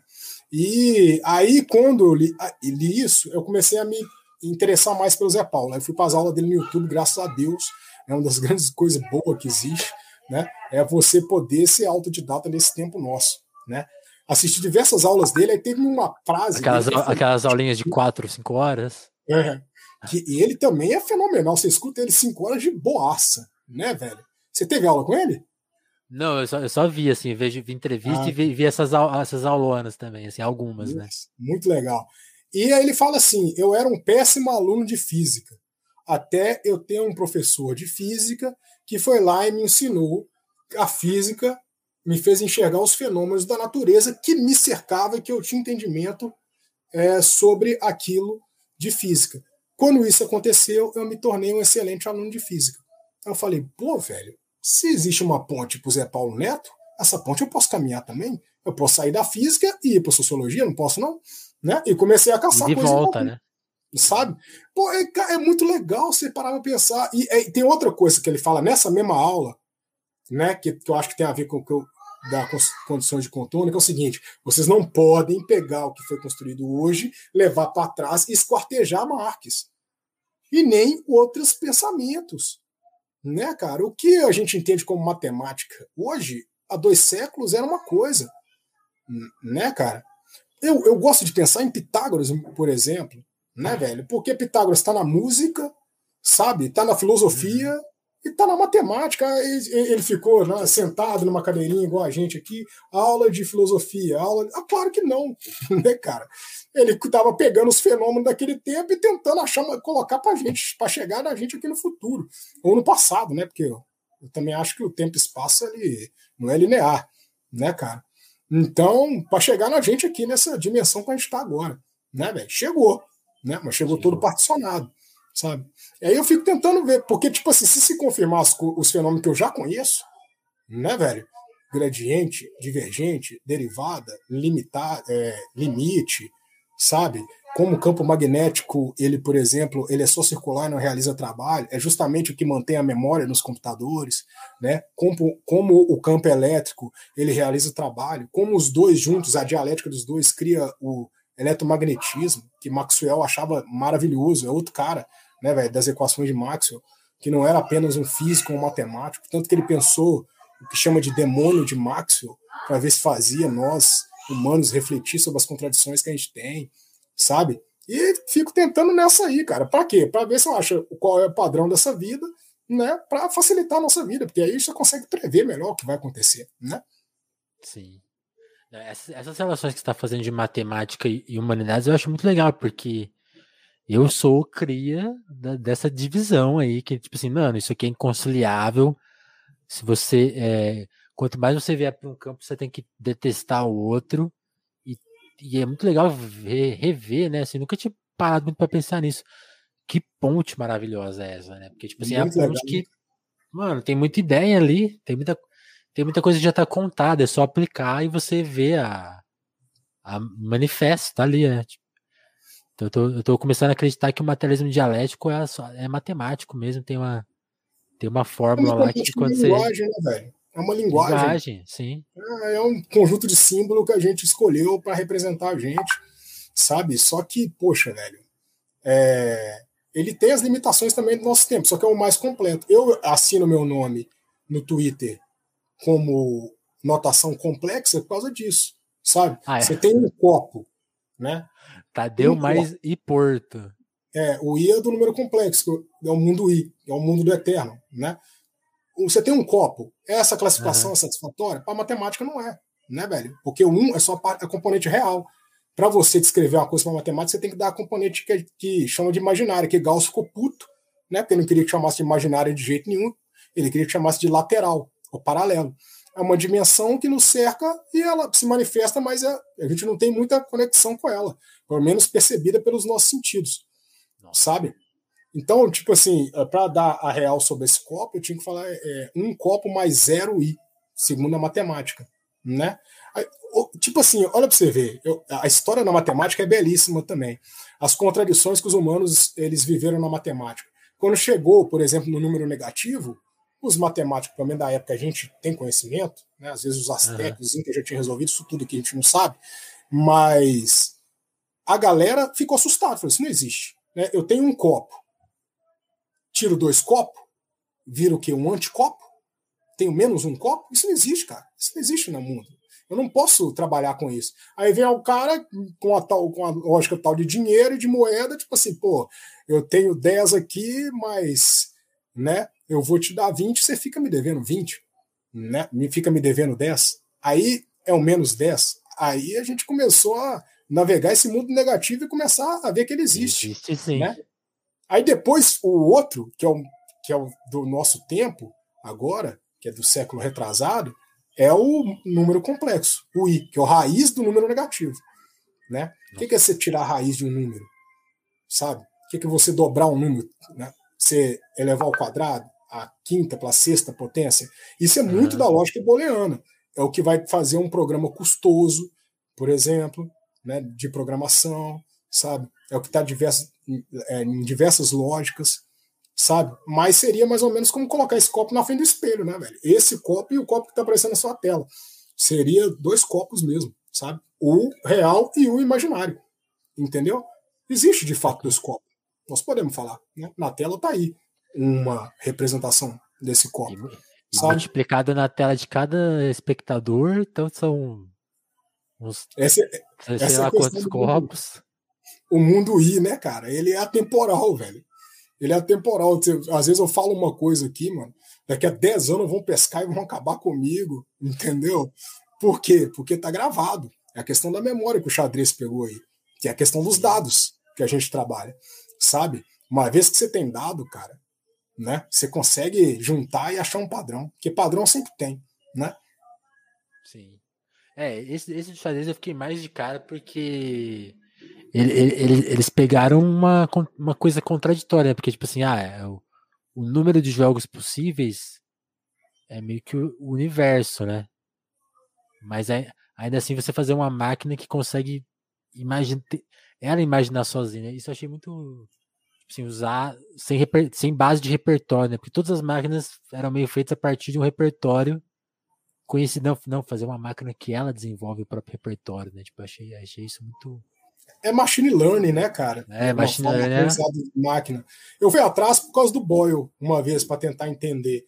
Eu caí num dilema, que é um grande dilema da galera da computação, que eles chamam de P versus NP, sabe? Que é de, de fato, né? A gente tem uma, uma relação dialética, vamos dizer assim, parecida com a relação que é a relação das energias que eu coloco aqui do liquidificador, né?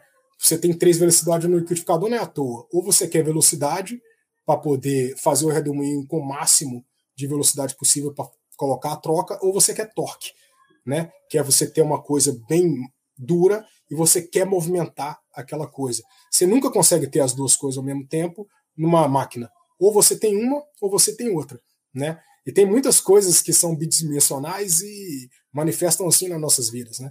Para você ter uma, você tem que abrir mão da outra e tal. E na, no aprendizado de máquina tem um pouco disso. Né? Se você tem muito dado, você consegue prever melhor qual que é o próximo passo, que é o que você quer para aprender com a máquina. Né? Para ele pegar melhor a, a, variável que é mais próxima do valor que você sabe que é bom, né? E armazenar aquilo e aquele caminho e guardar, sabe? Só que muito dado para pesquisar é muito lento, não é verdade? Aí você faz rápido demais. Se você põe, mexe com um pouco dado, voa. Só que a, a, probabilidade de errar é maior. Muito maior. Porque você não tem tanto dado para negociar o padrão. Né? Aí a gente fica tentando otimizar esse problema, sabe? É que, e aí eu acho que o machine learning faz isso, né? Porque o machine learning pega o, o computador bruto, bruto fazia essa coisa, né? Tipo, ah, penso 9 milhões de jogados, mas tipo, 8 milhões 500 é lixo. É o é puro lixo. É, e descarta. O né, ele fala assim, eu tenho, eu vou pensar só 10 mil, mas são os 10 mil melhores, assim, então a partir daqui eu vou. é muito é, gente, ah, é, tem diversas técnicas, inclusive, eu não tenho dúvida, um dia eu vou chegar nessa galera. Tem um, um, um canal internacional que chama Welt Labs, é onde eu aprendi melhor sobre o número complexo, é muito legal. Eu, sabe? E é um cara que trabalha entrar com nessa aí, tô achando muito interessante. E eu não te sei mando, nada. Cara, assim. eu, te mando, eu te mando quando acabar aqui sabe? E ele tem um, uma série de vídeos que chama Learn to See. Ele, for, ele faz um algoritmo que aprende a ver mesmo, né? Hum. machine learning. Ele põe do início ao fim e ele vai conectando com a história. A história da inteligência artificial, quem são os cientistas. Essa é a grande sacada dele. Eu peguei essa história da matemática com os vídeos dele, sabe? É, e aí você vai vendo, cara. Com certeza, um desses caras por trás do que a gente entende como inteligência artificial ou machine learning é algum tarado filosófico aí. Tá com alguma é, questão na questão vida, resolver. uma bunda, uma depressão fodida, ah, vou colocar isso aqui pra, e vai para um negócio fantástico fora da curva que ninguém tava enxergando, sabe? Aí pensa que é o como é que a nossa cabeça é condicionada a pensar? Pô, o cara pegou um caderno, tá, lendo pra danar, não sei o que, não sei o que, não sei o que. Tem nada disso, né? Queria bater alguém, tava apaixonado de amor, vai lá e descobre uma coisa diferente, sabe? Tem que tá, tem que estar tá pronto, né, para esse acaso aí. Tem que estar tá pronto. E, e, e, Tadeu, nesse, nesse, Você falou da questão do cinema. Revela pra gente então quem seriam seus cineastas favoritos. Que, que, e, nessa, nessas pontes aí que você gosta de criar lá e cá, que, que você, que, que você de cinema, o que, que você pira? Quem que você acha que tem uma. que resolveu esse debate, assim, que tava Pegou alguma amargura e pôs no, na tela, assim. Você tem algum ah, exemplo? Tem de tudo, né, cara? Todos, de... né? Eu vou colocar um que eu sou fã demais, que é o Kubrick, né, velho? Você ah. pega Odisseia no Espaço. Eu posso dar spoiler aqui? Esse, isso aqui é complicado. Pode, né? Filme de 50 anos, vai. então. Ou, ou 40, por aí, né? Você pega Odisseia no Espaço, velho. Para mim, aquilo ali, o mundo tá no seu cérebro né? Ele desenha aquilo ali. Sempre vai ter um erro. Por quê? Porque está na cabeça do humano. Desde o osso, que pegou o próprio osso para agredir um outro humano, uma parte de si mesmo, até construir uma máquina que vai ter alguma falha e que essa falha vai aparecer alguma hora. Porque nós estamos limitados no, no nosso próprio universo. Por isso que a câmera termina ali com o cara virando e olhando para você. Ou eu e você estamos aqui nesse mundo vivendo essa, essa loucura. O iluminado, esse agora porque nós entramos no inverno, né? Tô assim, cara, eu tô pensando, eu tô questionando muita coisa, mas sem muita alarde. Por exemplo, nosso calendário. Meio puto, né, velho? Tem uma coisa, por exemplo, da, da lógica matemática que eu gosto de usar como exemplo, é em pleno 2021, por exemplo. A gente escuta muito. Em pleno Sim. 2021, tá aí essas pauta, ideias aí.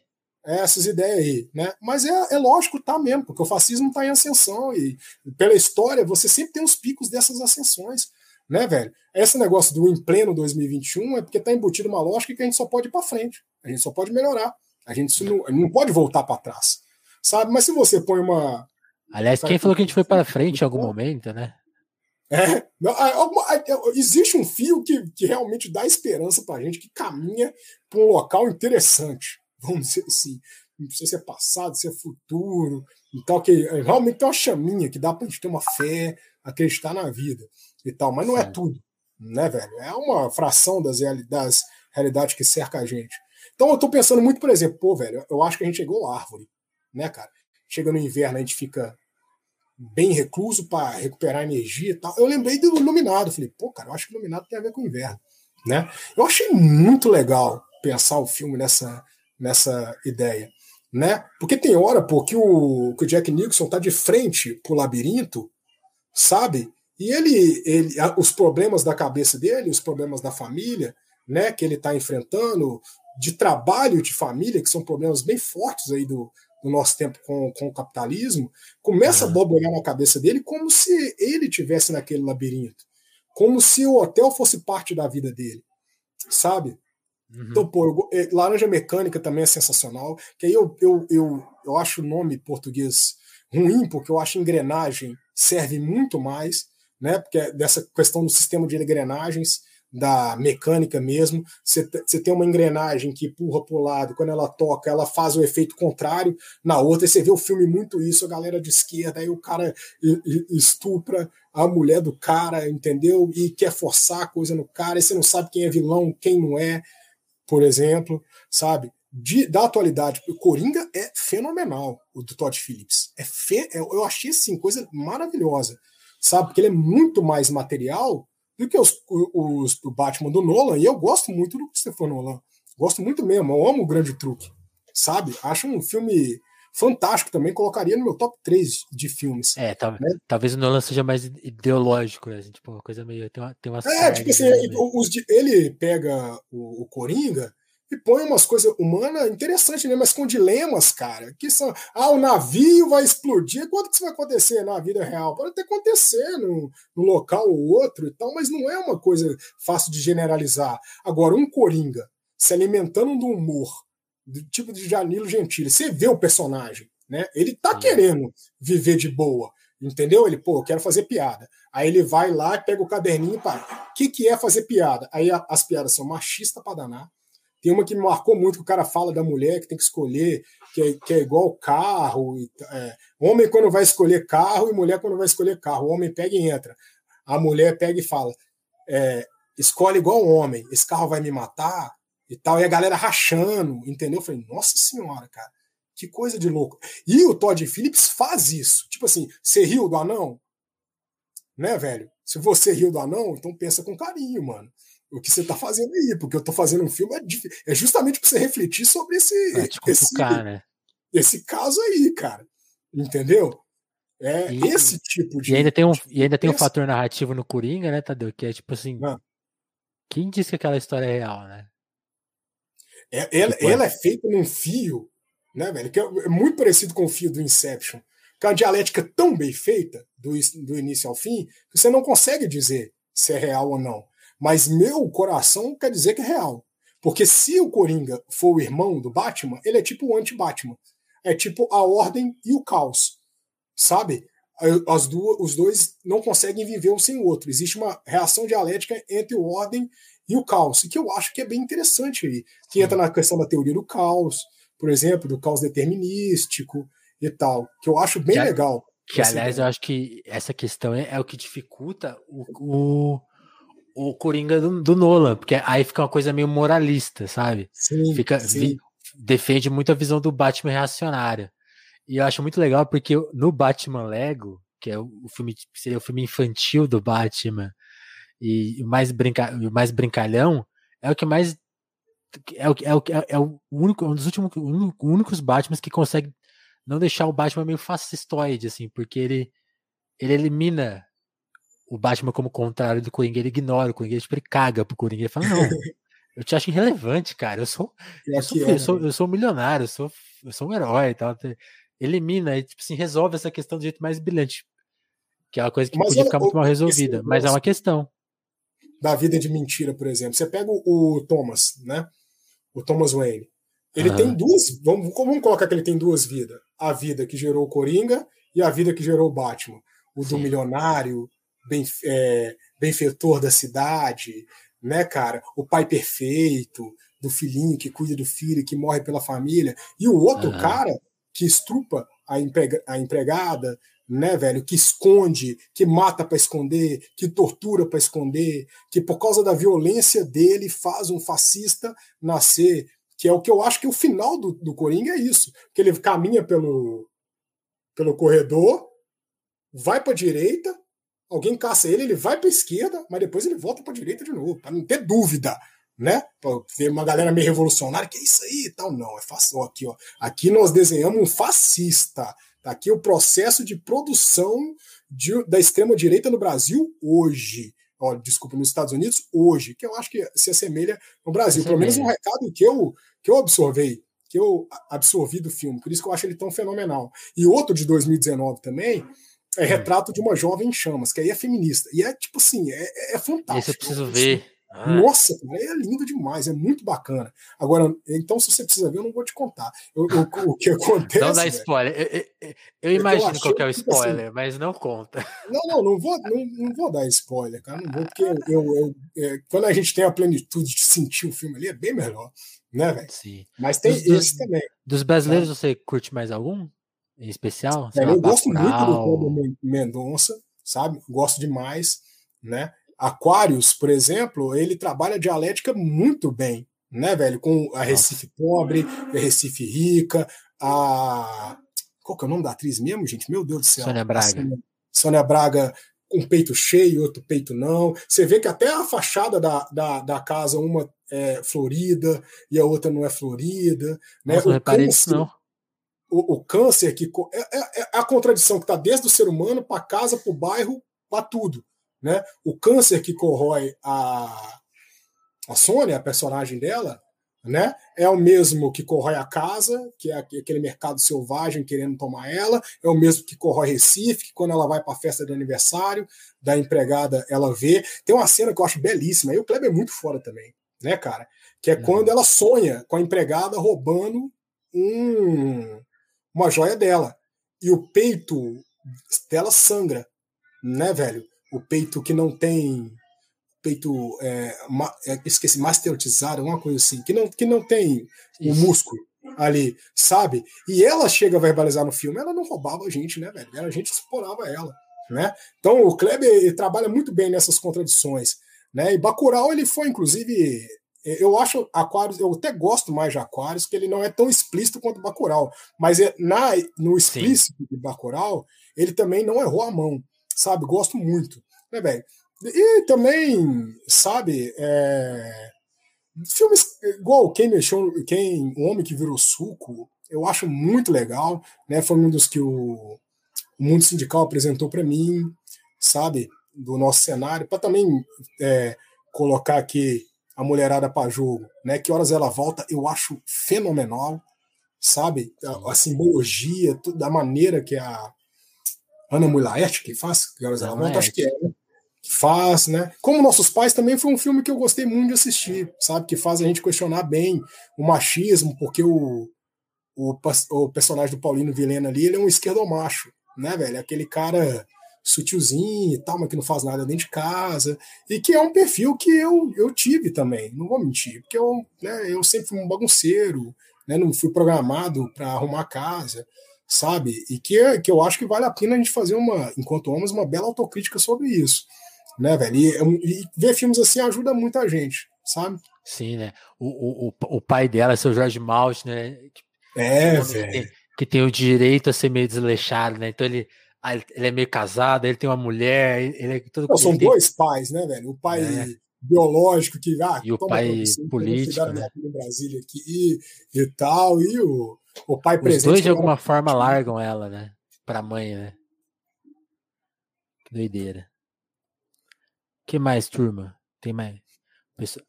O Giovanni tá falando aqui para assistir. Vou assistir, né? Não tenho, não tenho, preciso assistir.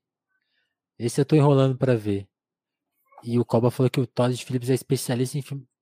É, ele, o Todd. É engraçado, né? O Todd Phillips fez o Coringa e fez o Se Beber Não Casa. Eu, eu fiquei sabendo que ele tem uma inclinação um pouco à, à extrema-direita. Um cara de cinema me falou um pouco aqui. Inclusive aquele cara que faz Se Beber Não Casa, que produz e dirige Coringa com ele. Qual é o nome dele? Famoso, velho. Ah, aquele é. Aquele, aquele, cara é meio de direita mesmo. É o. Você o cara que fez o assim filme com a Lady Gaga. Como que ele chama? É, velho.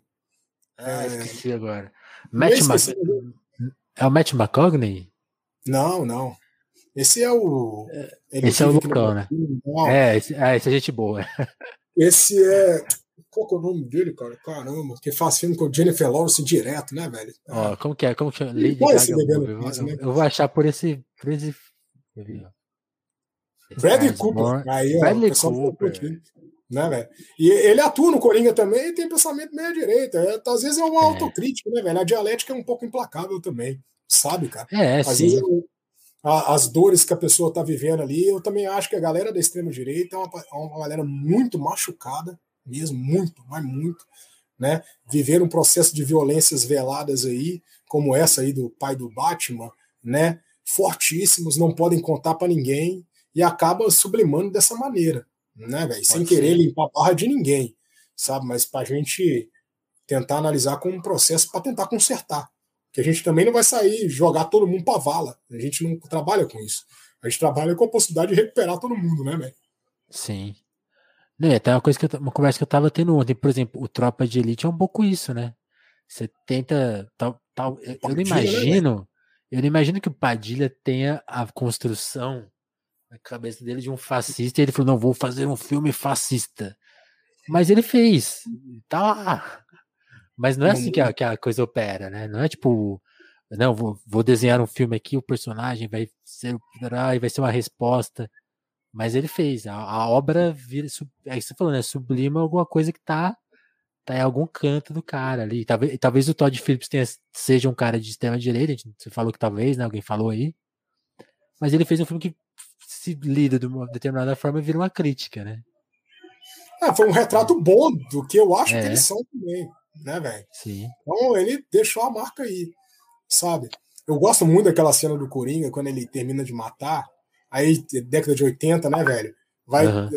Tem a, as televisões, a câmera vai afastando e vai mostrando as televisãozinhas, os canalzinhos, tudo conectando no Coringa. Que é tipo assim, o mesmo fenômeno que acontece hoje, só que com tela de celular. Aí, em vez de 10, 20, 30 coisinha, é 10, 20, Milhões. 30 milhões. Né, velho? É muito é um legal. É um poder.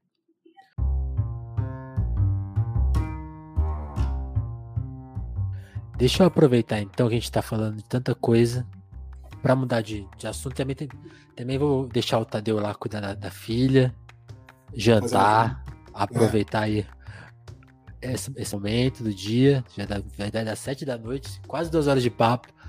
Muito antes bom. Antes, mas antes, antes da gente fechar aqui a conversa, agradecer o pessoal que está no nosso apoia, tá? Que ajuda o Telefonemas a existir, que ajuda a gente a continuar o nosso jornalismo independente que com toda a liberdade, sem ter patrocínio, sem ter que tra trabalhar em outra plataforma, a gente trabalha nós por nós e vocês podem ajudar a isso a se manter com o apoia tá? Então eu quero agradecer a turma que já tá por lá. Deixa eu puxar a lista aqui que eu sempre esqueço de puxar. Aliás, deixa eu pegar ela aqui, que vai ficar melhor. Isso. Sempre convidar vocês para irem colar por lá, assim, se vocês puderem. É uma forma, né? Chega, pode chegar lá com 2, com 5, com 10 reais. Quem chega com mais de 10 reais pra, ganha o um cupom de desconto de 15% pro ano inteiro na Livraria Alecrim, para quantas compras quiser, que é a Super Livraria Alecrim. Então, assim, nem me apoia para me ajudar. Apoia pra você ganhar um desconto lá com os caras. É, é, a melhor coisa que eu posso te falar. E se você é de Twitch, tá, tá vendo a gente pela Twitch, pode se inscrever aí. A gente ontem participou do apagão da Twitch, que inclusive o Tadeu super apoiou. Muito ah, das coisas mais fantásticas que eu vi nos últimos tempos. Rolou esse apagão, lógico que nem todo mundo seguiu, até tô. Fiquei vendo o retorno ontem, isso é muito engraçado. As pessoas. Ah, tô, tô vendo, tô aqui na, na Twitch, tem um monte de gente transmitindo hoje. Esse bagulho é um fiasco. Pelo contrário, né? Acho que. Pelo menos a minha Twitch foi um apagão de, de fato, sabe? Aconteceu aqui, sabe? A gente mostrou a falta que faz o, os meus comunicadores preferidos lá.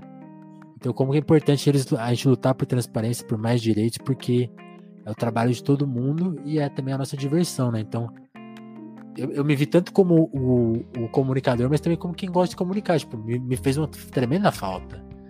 E se não fez para você, não quer dizer que não faça falta pro mundo, sabe? A, esse é o significado da luta. E foi só a primeira, hein?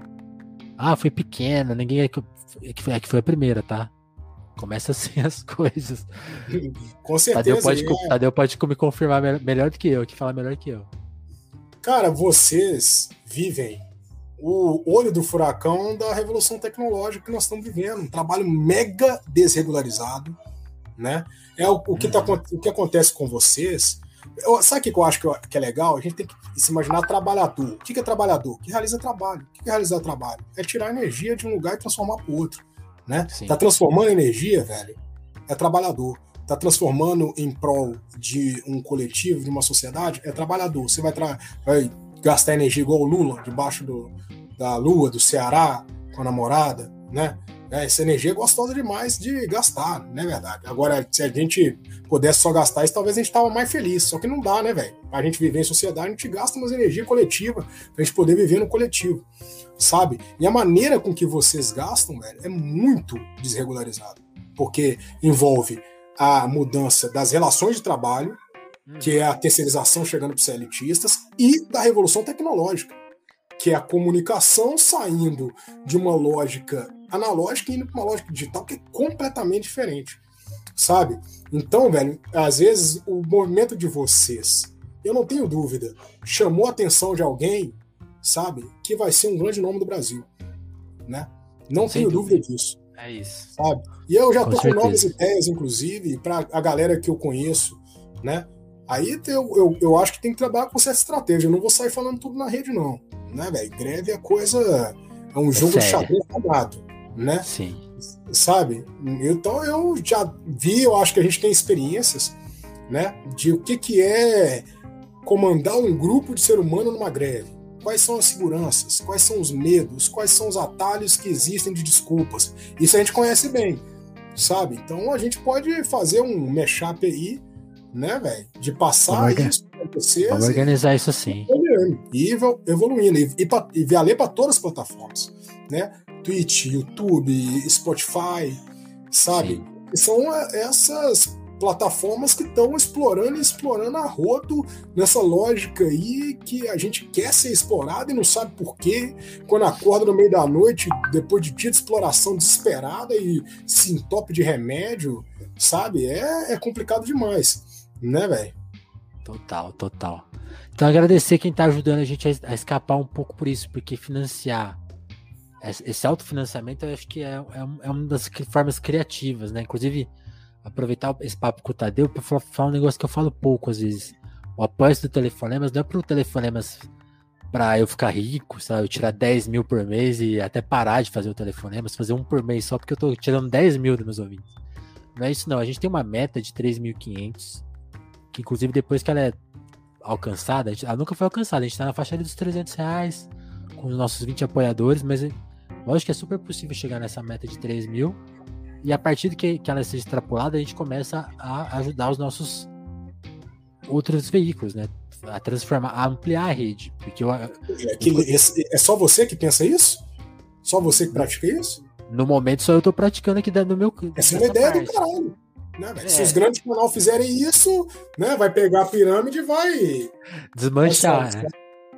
Ó, eu, é ainda, eu, legal, eu, eu ainda não consegui fazer essa conversa com mais ninguém.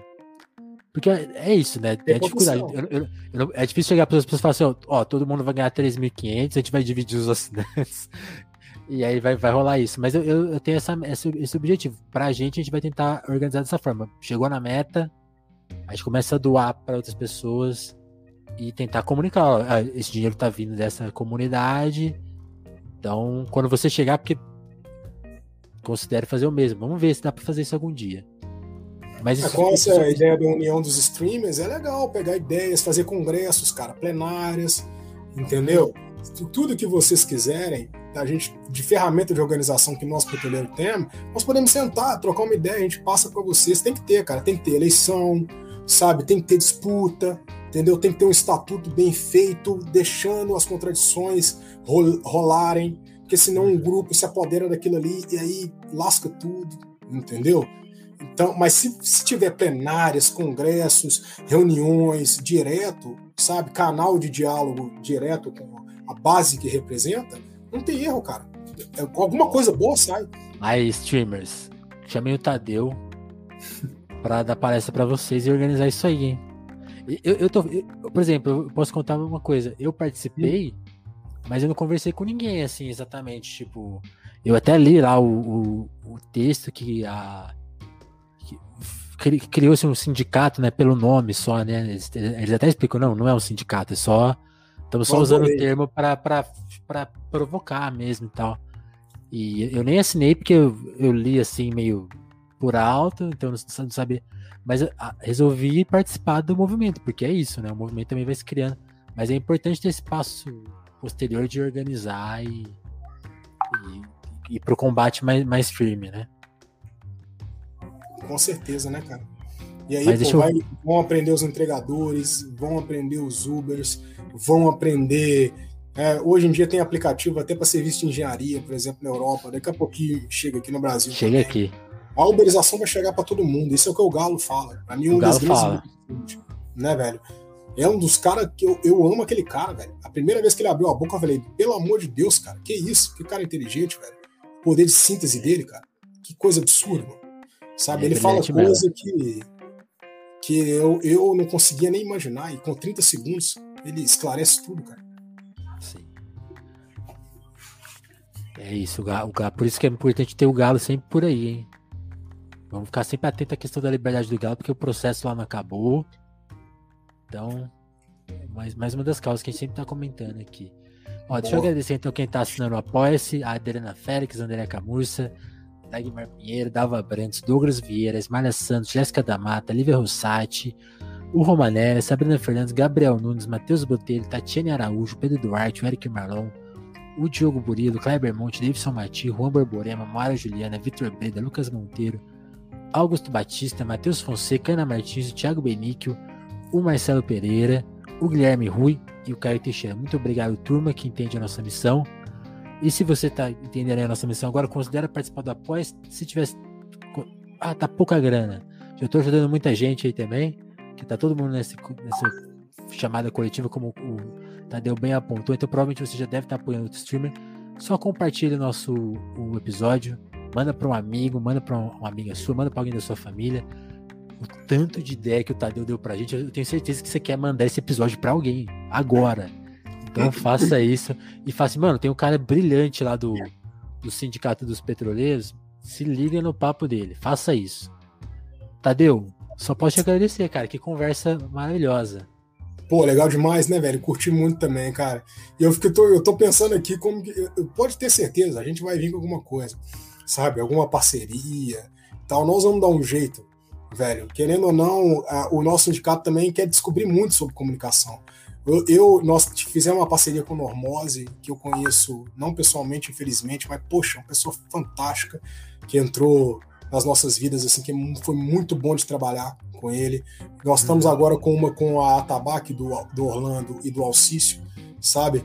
Nós vamos lançar um podcast também maravilhoso, velho. O Orlando é um cara fenomenal, para mim, um dos grandes nomes do nosso tempo, né? O Alcício também. O Orlando é o que eu converso mais, sabe? E, poxa, né, a, a comunicação do nosso sindicato tá aí, sabe? Nós temos muita coisa para falar.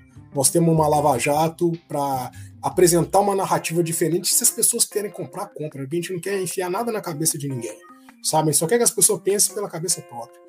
Né? Nós temos essa questão do mercado de petróleo, sabe? Tá extorquindo o povo brasileiro, está deixando a gente puto para danar, sabe? Nós temos uma questão da transição energética, que vai bater demais com uma pauta de uma galera que que vem consumindo muito esse mundo da Twitch do gamers, que eu não pego, por exemplo, eu sou dos blogs, no máximo Twitter ali. Cringe, como você falou. Ah, cringe, é só cringe. Nem do YouTube tanto eu, eu sou tão, sabe, conectado como a galera tá Saquei. tá aparecendo na Twitch, no Discord e tal, e nossos petroleiros vão querer que as nossas informações circulem aí também, né? E não tem nada melhor de fazer isso do que a gente considera como é, solidariedade de classe a grande classe trabalhadora dividida pelas categorias bonitinho, mas ó, existe uma coisa que nos une. O que que nos une? Vamos encontrar? Vamos dar um jeito de trabalhar junto? Que aí sai todo mundo feliz, né, velho? A pessoa faz o que gosta, gera um conteúdo interessante, né? Coloca o conteúdo numa linguagem interessante, na linguagem das artes né, cara? O que o Normose faz, por exemplo, eu já falei com ele, para mim é, é, é, um, sei lá, um, um, mini cinema meio líquido, o cara é historiador e de repente o cara entende de edição de som, de edição de vídeos, corte bonitinho. Eu que gosto de cinema, gosto de analisar as coisas, comecei a ver os vídeos dele antes de fazer, passei, que isso, cara? Esse cara entende de cinema? É isso mesmo? É um pedacinho de cinema? Agora eu tô com minha filha de 5 anos aqui tarada no TikTok, sabe? E usando aqueles mirror de espelho direitinho, eu tô assim, que isso, cara, que loucura, velho. Aquela é uma, aquela é uma máquina de fazer cineasta, aquilo ali. A, a máquina de fazer o quê? De fazer cineasta, porque aquela, aquela máquina de edição que eles têm automatizada, qualquer um vira profissional ali, é genial. incrível, aquilo. né, velho? E, e, e, vai, e vai aparecendo as pessoas criativas, tipo o Kaique, né? De um talento absurdo, sabe? Você vê aquilo ali, você vai como que o mundo é, cartesiano, que eu igual eu coloquei aqui, absorve um cara igual o Kaique, com o talento que ele tem, sabe? É, é, é, na marra, né, velho? Tanto que ele tem que lutar muito para estar no espaço que ele tá. Né? Aquele, o Rafa também, aquele da, da, da maré, né, velho? Que ele faz umas, umas sacadas inteligentes com a família dele, né? Esse eu não Poxa, conheço, é. Você, nunca viu aquele vídeo de 5 minutos, não, cara? Aquela coisa que cai no chão. Ele põe a mãe, eu não sei se é mãe, né? Eu sei que é a família dele. O pessoal que mora com ele pra jogo, cara. E tipo assim, ah, oh, é muito do caralho. Pode procurar lá. Ele é verificado e tudo lá no Twitter, velho. Rafa. Vou é IAPH. Sabe? Pô, é muito legal os vídeos que ele faz. Né, velho? Ah, já, ah, já achei aqui. O, esnobado pelo Oscar que faz vídeos com a família. vou, vou, sacar qual que é dele. A Fran falando que Rafa é gênio. É e o Cotonete Começo falando que já mandou esse episódio pra alguém. Que bom, cara. É isso aí. Turma, então agradecer. Tadeu, obrigadão mais uma vez. É, se você está ouvindo a gente aí pelo Spotify, pelo YouTube, siga a gente, dá like. Se nas, se que você estiver ouvindo a gente permite dar like, dá like. Se permite seguir, segue. Quem tá na Twitch, eu vou mandar raid. Deixa eu ver, ver para quem aqui, quem tá. Vou mandar para transcurecer. Tá? Façam então a raid. Vocês, tá, vocês estão na Twitch. E é isso, turma. Até. Ah, aqui, ó. O Gabriel pegou a conversa pelo meio. O papo já tá na íntegra, tanto no YouTube quanto aqui na Twitch. Então pode pegar do começo e logo tá no Spotify. Turma, brigadão. Em qualquer momento o Telefonemas volta com mais um papo. Nota 10, como foi aqui com... Deixa eu ver se eu acerto o espelho aqui, ó. O Tadeu aqui. Tadeu, brigadão. Até mais, mano. Valeu, Vinícius. Brigadão, cara.